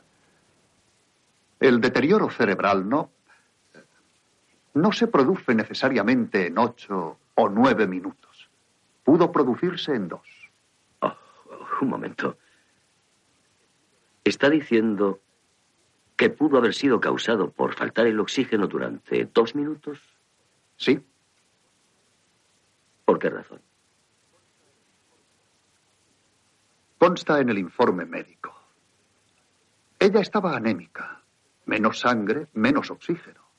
El cerebro recibía menos oxígeno de todas formas. Frank lo mira atónito. El hombre de la archidiócesis escucha en la sala. Mickey se lleva la mano a la frente. Fuera, Frank fuma de espaldas a Mickey. El doctor Thomas se acerca a ellos. Creo que no lo he hecho muy bien. ¿Lo ha hecho bien? Ah. No, señor Galvin, me temo que no es verdad. ¿Quiere que me quede hasta el lunes? No. Eh, gracias. Puede irse a su casa. Verá, señor Galvin. A veces la gente le sorprende a uno. A veces eh, tienen una gran capacidad para oír la verdad. Sí. Sí. ¿Seguro que no quiere que me quede? No. Gracias. Se estrechan la mano. Vuelva a su casa. El doctor se va. Nos veremos en la oficina. Mickey le palmea la espalda y se va. De día, en una plaza, Laura sube una escalinata nevada. Se detiene. Llega Frank. ¿Qué ha pasado? Va mal. ¿Qué vas a hacer? No tengo ni la menor idea. Ella le enlaza el brazo y se van. Mickey da un masaje en los hombros a Frank sentado en un sillón del despacho. ¿Qué hace uno si no tiene un testigo? Utiliza los de ellos. Eso es. Al menos lo hemos intentado. El caso acabó. Mira, rompiste la primera regla que te enseñé. No hagas una pregunta sin conocer la respuesta. Hasta tu propio testigo experto dijo que no hubo negligencia. Pues se acabó. Ya habrá otros casos. No habrá otros casos, este es el caso. No habrá otros casos, este es el caso. No habrá otros casos, este es el caso. No habrá otros casos, este es el caso. En su despacho con Canon extiende un talón. Sé cómo te sientes. Tú no me crees, pero lo sé. Voy a decirte algo que aprendí cuando tenía tu edad. Había defendido un caso y un abogado experimentado me preguntó, ¿qué tal lo has hecho? Yo dije, he hecho lo que he podido. Él respondió, Se acerca al mueble bar. no te pagan para que hagas lo que puedas, te pagan para ganar. Y para eso te paga esta firma. Paga por el trabajo que hacemos de ayuda a los pobres. Mete hielo en dos vasos. Paga por la especialidad que desea uno practicar. Sirve whisky. Paga mi whisky. Y paga tus vestidos. Da un vaso a su interlocutor. Paga por los ratos de ocio para charlar de filosofía como estamos haciendo esta noche. Y se nos paga por ganar el caso. Laura coge el vaso. Tiene los ojos llorosos. Has terminado con tu matrimonio. Querías volver y practicar la abogacía. Dobla el sobre con el talón dentro y lo mete en el bolso de ella. Querías volver de nuevo al mundo. Se sienta a su lado en el sofá. Bienvenida. Levanta su vaso ante ella. Frank y Mickey siguen en el despacho de él. ¿Por qué no testifica Morín Rooney? ¿Eh? ¿Estás despierto? Sí. Está protegiendo a alguien. ¿A quién protege? ¿A los médicos? Si fuera así, estaría en el banco de los testigos. Léeme lo que te dijo. Frank busca entre sus papeles. No les importa el daño que puedan hacer. Son un atajo de granujas. No tienen lealtad ni decencia. ¿A alguna enfermera? ¿Cuál? Todas testifican. Todas las que estaban en el quirófano. De acuerdo. ¿Quién no estaba en el quirófano? La enfermera de admisión. ¿Y qué hizo ella? Redactó el historial. Y aquí está su firma, CACE, Kaylin Costello. ¿El historial? Sí. ¿Cuántos años tiene? ¿Cuántos hijos tiene? Frank fuma pensativo. Apaga la colilla en el cenicero y se levanta. Coge su bufanda, su chaqueta y su abrigo. Agarra un papel. Se lo da a Mickey al pasar a su lado y se marcha. ¿Cuántos años tiene? ¿Cuántos hijos tiene? ¿A qué hora ha comido? Doctor Ojara, por favor, preséntese en dirección. Gracias. Frank camina por el pasillo de un hospital. Abre la puerta de la capilla. Sale una enfermera. Él entra.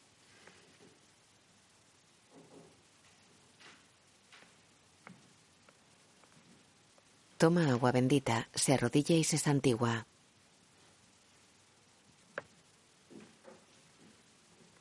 Se arrodilla en un banco.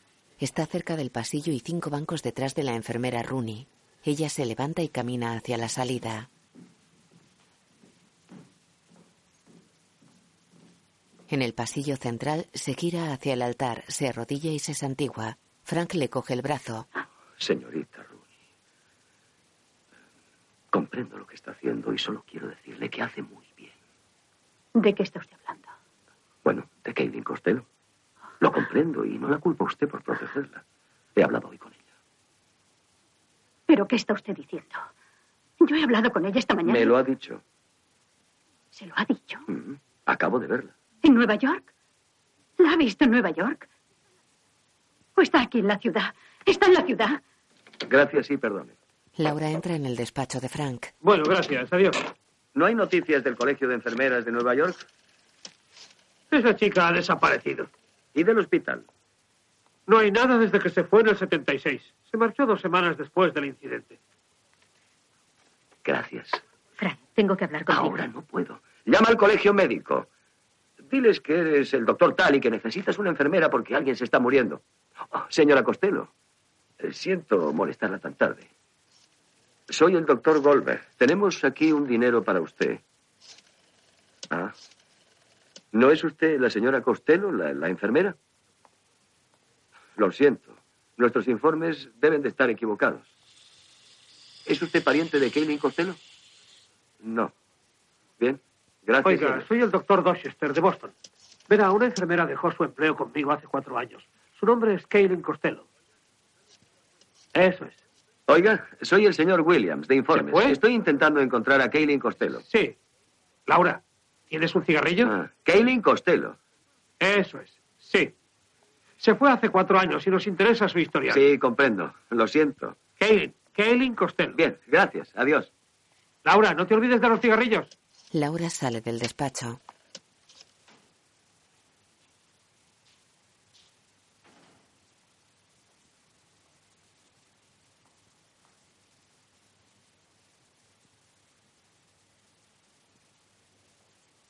Se detiene pensativa ante los teléfonos públicos del pasillo.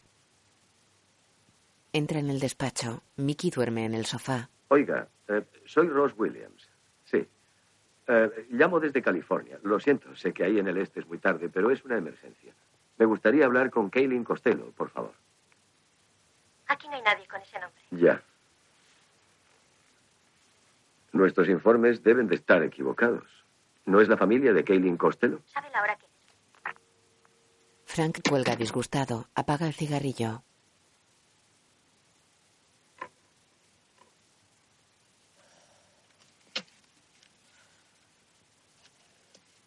Varios sobres entran por la ranura para correo de la puerta.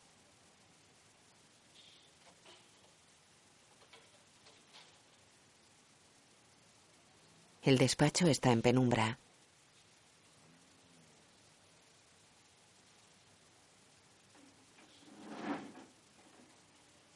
Frank saca una lata de cerveza. Mickey sigue dormido en el sofá arropado con su abrigo.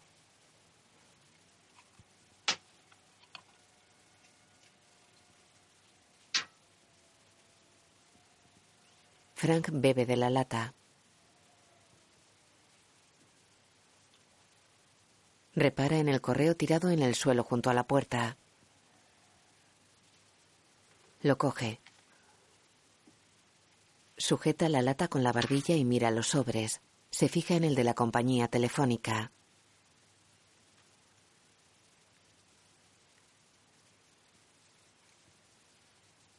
De día sale de un taxi en la calle de la enfermera Rooney. Corre por la acera con el bordillo cubierto por montones de nieve.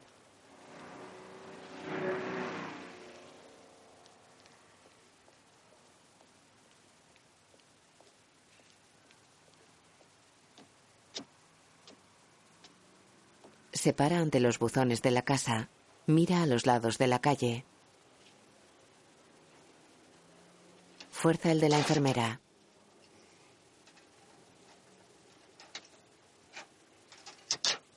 Saca la carta de la compañía telefónica. Mira la factura delante de un teléfono público. Nueva York, 450-763. Diga. Oiga, eh, llamo de. del anuario de la enfermera profesional. ¿La revista? Sí, soy el señor Wallace, de suscripciones. ¿Es usted la señorita Costello? Sí, Price.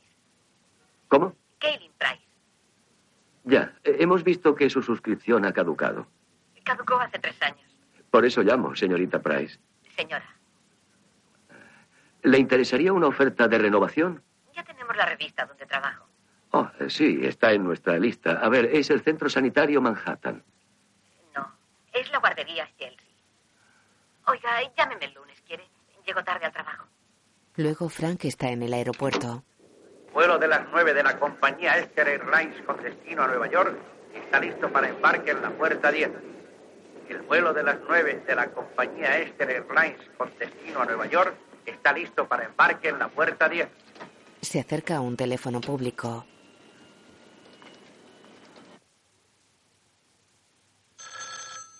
Laura coge el teléfono. Mickey despierta. Diga. Frank, ¿dónde estás? ¿Te vas a Nueva York? Eh, Escucha, escucha, Frank. Yo también tengo que ir por unos asuntos. Tengo que firmar unos papeles de mi divorcio. ¿Podríamos vernos ¿Tienes un cigarrillo? ¿Podríamos vernos en Nueva York? Mickey mira el bolso. Sí. Sí, el Hotel Russell, en la calle 38, ¿verdad? Saca el sobre de Concanon. Sí, muy bien. ¿Hacia las cuatro? Lo abre y ve el talón a nombre de Laura. Yo siento lo mismo, Frank. Sí. Lo sé. Lo guarda. Nos veremos esta tarde. Lo mete en el bolso. Hasta luego. Ella cuelga. Él se mete las manos en los bolsillos. Laura, voy. Voy a comprar cigarrillos. Ella se queda sentada en la mesa de espaldas a él. Bueno, bueno. Aquí tenéis una pelota de baloncesto, otra de rugby, una más de baloncesto y Duidi ya tiene su propia pelota. ¿Y qué tienes en la mano? Ven, ven aquí. Vamos, ¿qué te has hecho en esa mano? Hola. Vamos. A Caitlin. Hace tiempo que quería visitar esto. ¿Vive usted en el barrio? No. Mi sobrino viene aquí. ¿Qué edad tiene? Cuatro años. Ella está con niños en una cancha pública de baloncesto. A ver. Se sienta en un banco. Es usted fabulosa con los niños. Gracias. Se lo digo en serio. Ah, me dijeron que usted era antes enfermera. ¿Quién se lo dijo?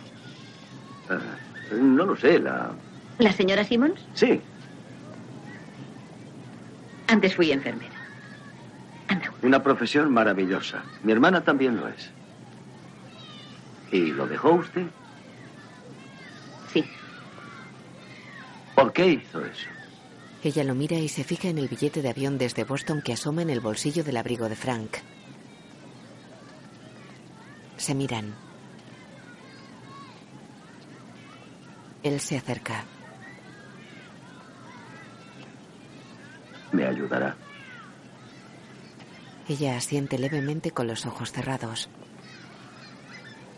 Mickey se mueve inquieto en la calle.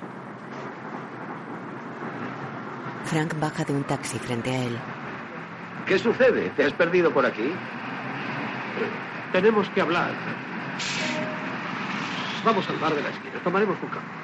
Caminan por la calle. Mickey habla a Frank.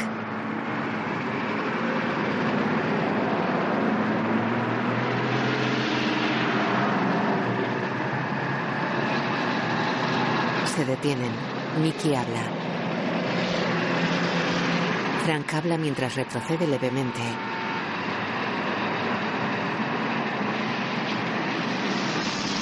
Frank se aleja corriendo. Entra en un bar. Laura se levanta junto a una mesa al fondo.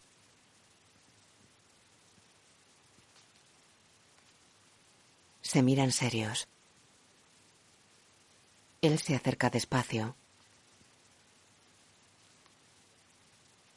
Se detiene, se aguantan la mirada.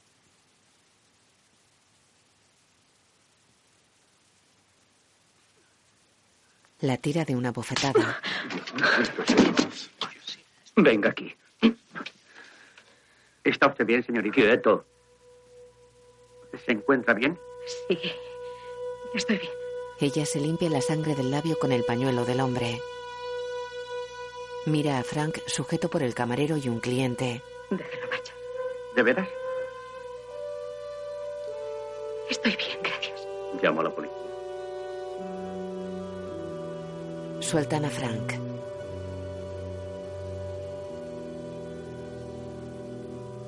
Él gira y se marcha. Duerme en el avión sentado junto a Mickey.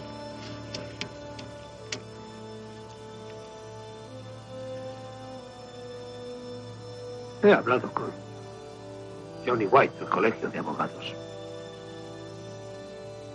Ella trabajaba para Concanon en Nueva York. Quería venir a Boston. ¿Nos ha hecho mucho daño? No lo sé.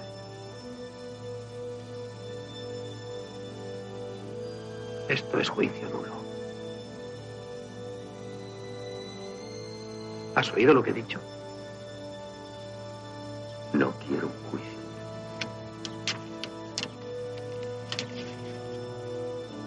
En un salón, Frank mira pensativo a la calle. Mickey sube la escalera con una bandeja llevando un café y un sándwich. Deja la bandeja en la mesa del salón.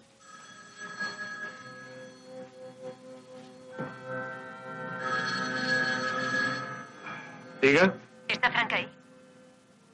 Eh, no está aquí. ¿Cuándo crees que volverá? No lo sé.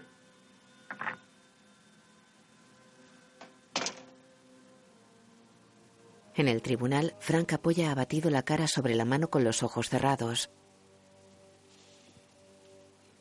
Se levanta. Doctor Towler, página 406. Contraindicaciones a la anestesia general. Lo mejor es que un paciente no tome alimentos en las nueve horas anteriores a la recepción de anestesia general. ¿Le suena esto de algo? Sí, lo escribí yo. Metodología y práctica de la anestesiología. Un libro especializado en el tema, ¿no es así? Pues sí, así es. ¿Y lo escribió usted? Sí. Página 414. Si el paciente ha tomado alimento dentro de la hora anterior a su operación, debe eliminarse la anestesia general debido al grave riesgo de que el paciente aspire partículas de comida por la mascarilla. Eso le sucedió a Deborah Ann Kay. Aspiró partículas de comida por la mascarilla. Vomitó en la mascarilla, sí. Pero no había comido una hora antes de su admisión. Y si hubiese comido una hora antes de ser admitida en el hospital, el aplicarle la anestesia como usted hizo, ¿hubiera supuesto entonces negligencia? ¿Negligencia? Sí, habría sido criminal, pero este no es el caso. Gracias. Señor Concanon. No hay más preguntas, señoría. Gracias, doctor Towler. Señor Galvin, ¿algún testigo de refutación? Kaylin Costello Price. Kaylin Costello Price. El doctor Towler mira asombrado al juez. Con Cannon habla con una ayudante. La mujer y otro abogado se van.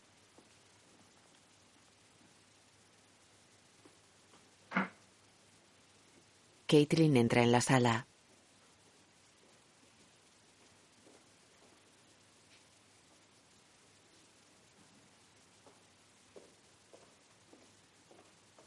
Se para ante el alguacil.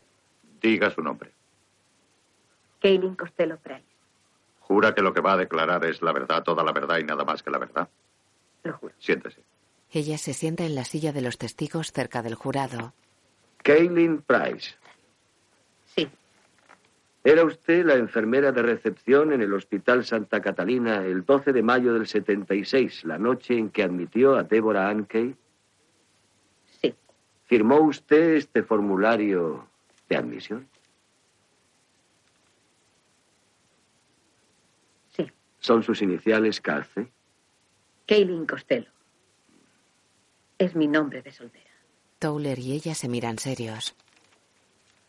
Le preguntó usted a la paciente cuándo comió por última vez. Sí.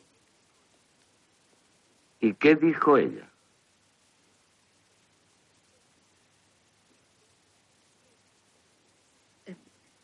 Ella dijo que había comido una hora antes de entrar en el hospital. Una hora. Sí.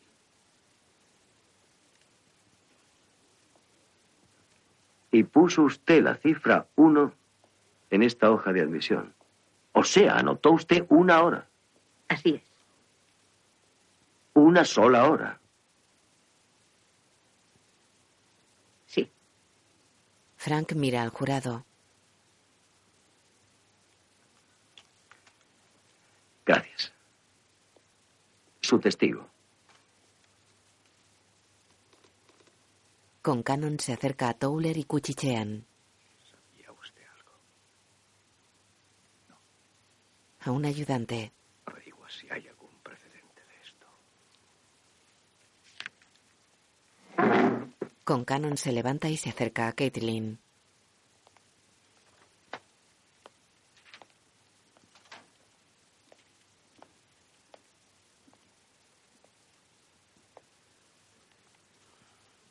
¿Sabe usted lo que es la pena por perjurio? Es un delito. Un delito, un delito muy serio. Yo no lo haría. ¿No lo haría? No. De hecho, ha prestado usted juramento de no cometer perjurio. Acaba de jurarlo, ¿no es cierto? Sí.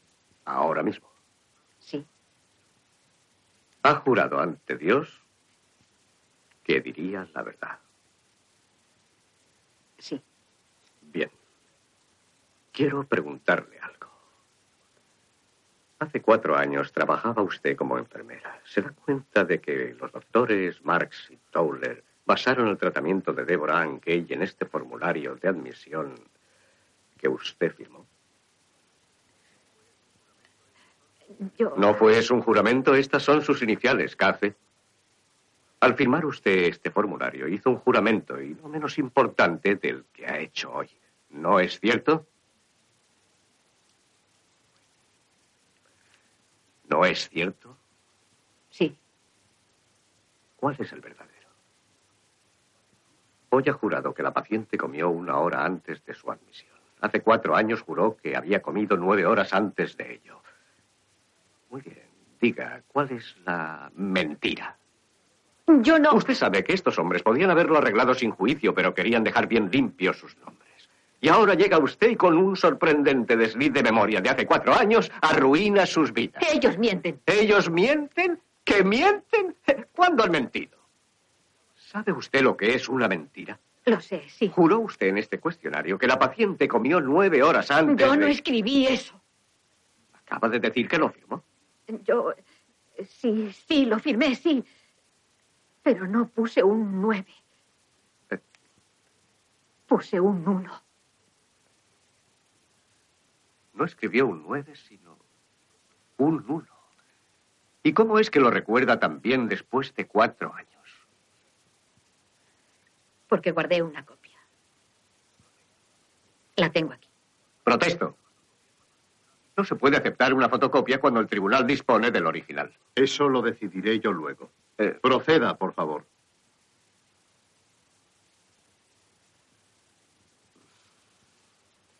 ¿Y y qué le indujo a usted a hacer una fotocopia de un informe así y guardarla durante cuatro años? Eh, Señoría, esto...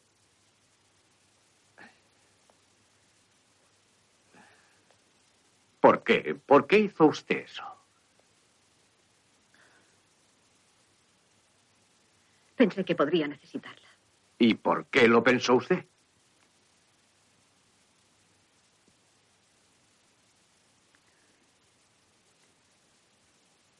Después. Después de la operación. Cuando esa pobre chica entró en coma, el doctor Towler me llamó. Me dijo que había tenido cinco partos seguidos muy difíciles, que estaba cansado y que no miró la hoja de admisión. Me dijo que cambiara el formulario. Me dijo que cambiara el uno por un nueve. Que si no, me echaría. Dijo que jamás podría volver a trabajar. ¿Quiénes eran esos hombres? ¿Qué clase de poder tenían? Yo quería ser enfermera.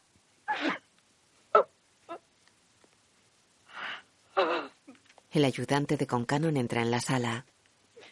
No hay más preguntas, señoría. Puede salir. Caitlin se va. El ayudante de Concanon lleva dos libros.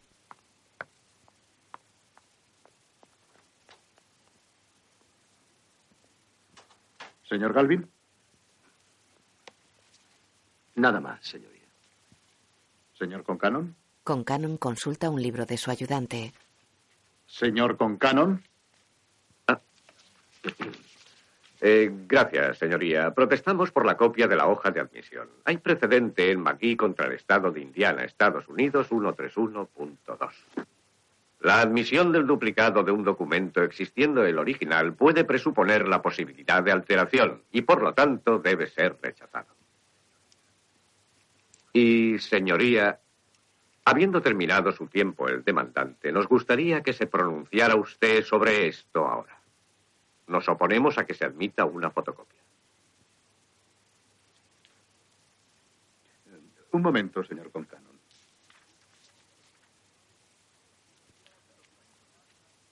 Sí, el documento se rechaza. ¡Protesto! No ha lugar. ¡Recuso!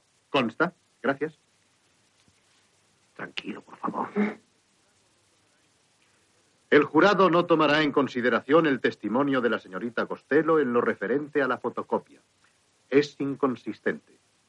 No se puede aceptar una copia disponiendo del original. Gracias, señoría. Además, la señorita Costello es un testigo de reputación. Como el tribunal sabe, no se dio ningún aviso de su comparecencia. Y como testigo sorpresa, solo debe servir para refutar un testimonio directo. Como su única reputación evidente es el formulario de admisión ha sido rechazado, pido que todo su testimonio sea recusado y que se advierta al jurado que debe olvidar por completo su presencia y actuación aquí. Sí, se apoya la petición. Protesto. No ha lugar. Recuso. Consta, gracias. El jurado no tomará en consideración el testimonio de la señorita Costello. La señorita Costello era un testigo de refutación, como lo era el documento que acaba de ser rechazado. Todo el testimonio será eliminado del sumario. Hagan como si no lo hubieran oído, aunque lo han oído. Ese ha sido mi error. Deben borrarlo de sus mentes. No le den valor alguno. En la archidiócesis. Legalmente se acabó. Con Cannon ha estado muy bien. Hábleme de Caitlin Costello. No hay nada que decir. Se ha eliminado del sumario. Lo sé, pero ¿usted la creyó? El hombre mira al obispo y desvía la mirada. El obispo queda pensativo. En el tribunal todos miran a Frank derrumbado sobre su silla. Señor Galvin. Señor Galvin. Sus conclusiones.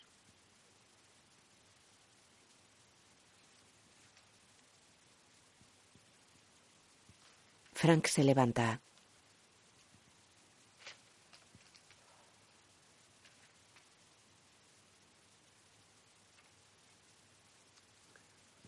Bueno. Hemos pasado aquí mucho tiempo, así que... Por favor, Señor. Dinos lo que es correcto, dinos lo que es verdad. Y no hay justicia. Los ricos ganan, los pobres están indefensos.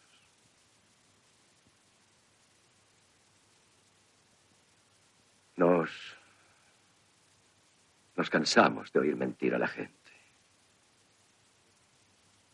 Y tras un cierto tiempo morimos. Pensamos en nosotros mismos como víctimas.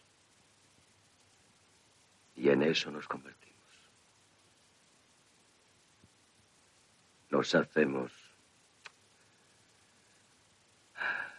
Nos hacemos débiles. Dudamos de nosotros, de nuestras creencias, de nuestras instituciones. Y dudamos de la ley. Pero hoy ustedes son la ley. Se acerca al jurado. Ustedes son la ley. No unos libros, ni los abogados, ni la estatua de mármol que adorna el tribunal. Esos son solo símbolos de nuestro deseo de ser justos. Pero sí son, en efecto, una plegaria. Una ferviente y temblorosa plegaria.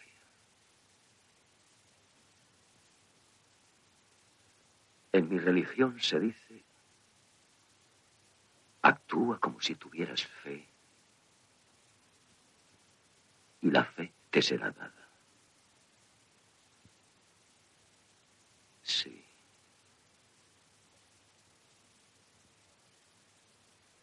Si vamos a tener fe en la justicia, tan solo hemos de creer en nosotros mismos y actuar con justicia. Y yo creo que hay justicia en nuestros corazones.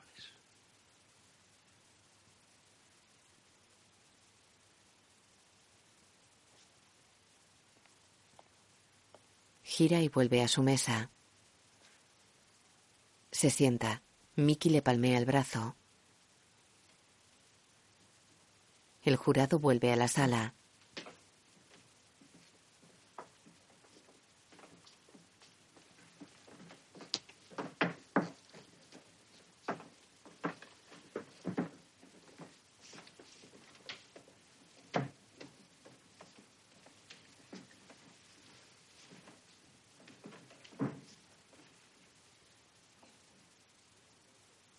Uno de ellos se levanta. ¿Tienen ya un veredicto? Lo tenemos, señoría. Señoría, hemos decidido apoyar a la demandante Débora Ann Kay en contra del Hospital Santa Catalina y de los doctores Towler y Marx. Pero, señoría, ¿es limitada la cuantía de la indemnización? Quiero decir, señoría, si se nos permite elevar dicha cuantía por encima de lo que pidió la demandante. Mickey mira al cielo y gesticula eufórico. En efecto. No se hallan obligados a nada, excepto a lo que les dicte su buen juicio basado en las evidencias. Por favor, retírense y cuando hayan acordado la cuantía de la indemnización. Frank y Mickey bajan la escalera del edificio. Un juicio muy interesante. Y justo. Buen trabajo, Frank. Gracias.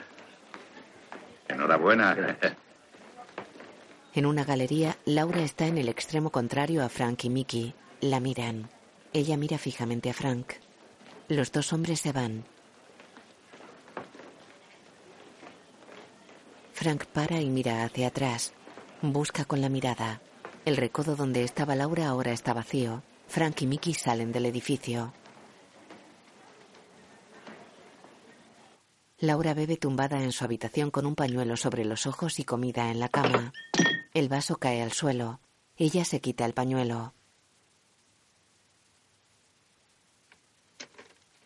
Coge el teléfono, se lo pone sobre el vientre, descuelga y marca. Frank duerme sentado en su despacho con los pies sobre el escritorio. Mira el teléfono.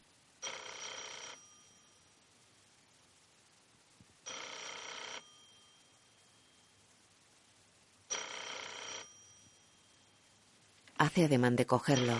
Laura tiene el auricular sobre su hombro.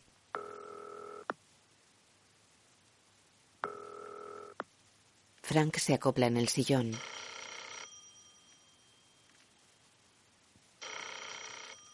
Bebe un café. Lo deja. Recuesta la cabeza en el respaldo del sillón y cierra los ojos.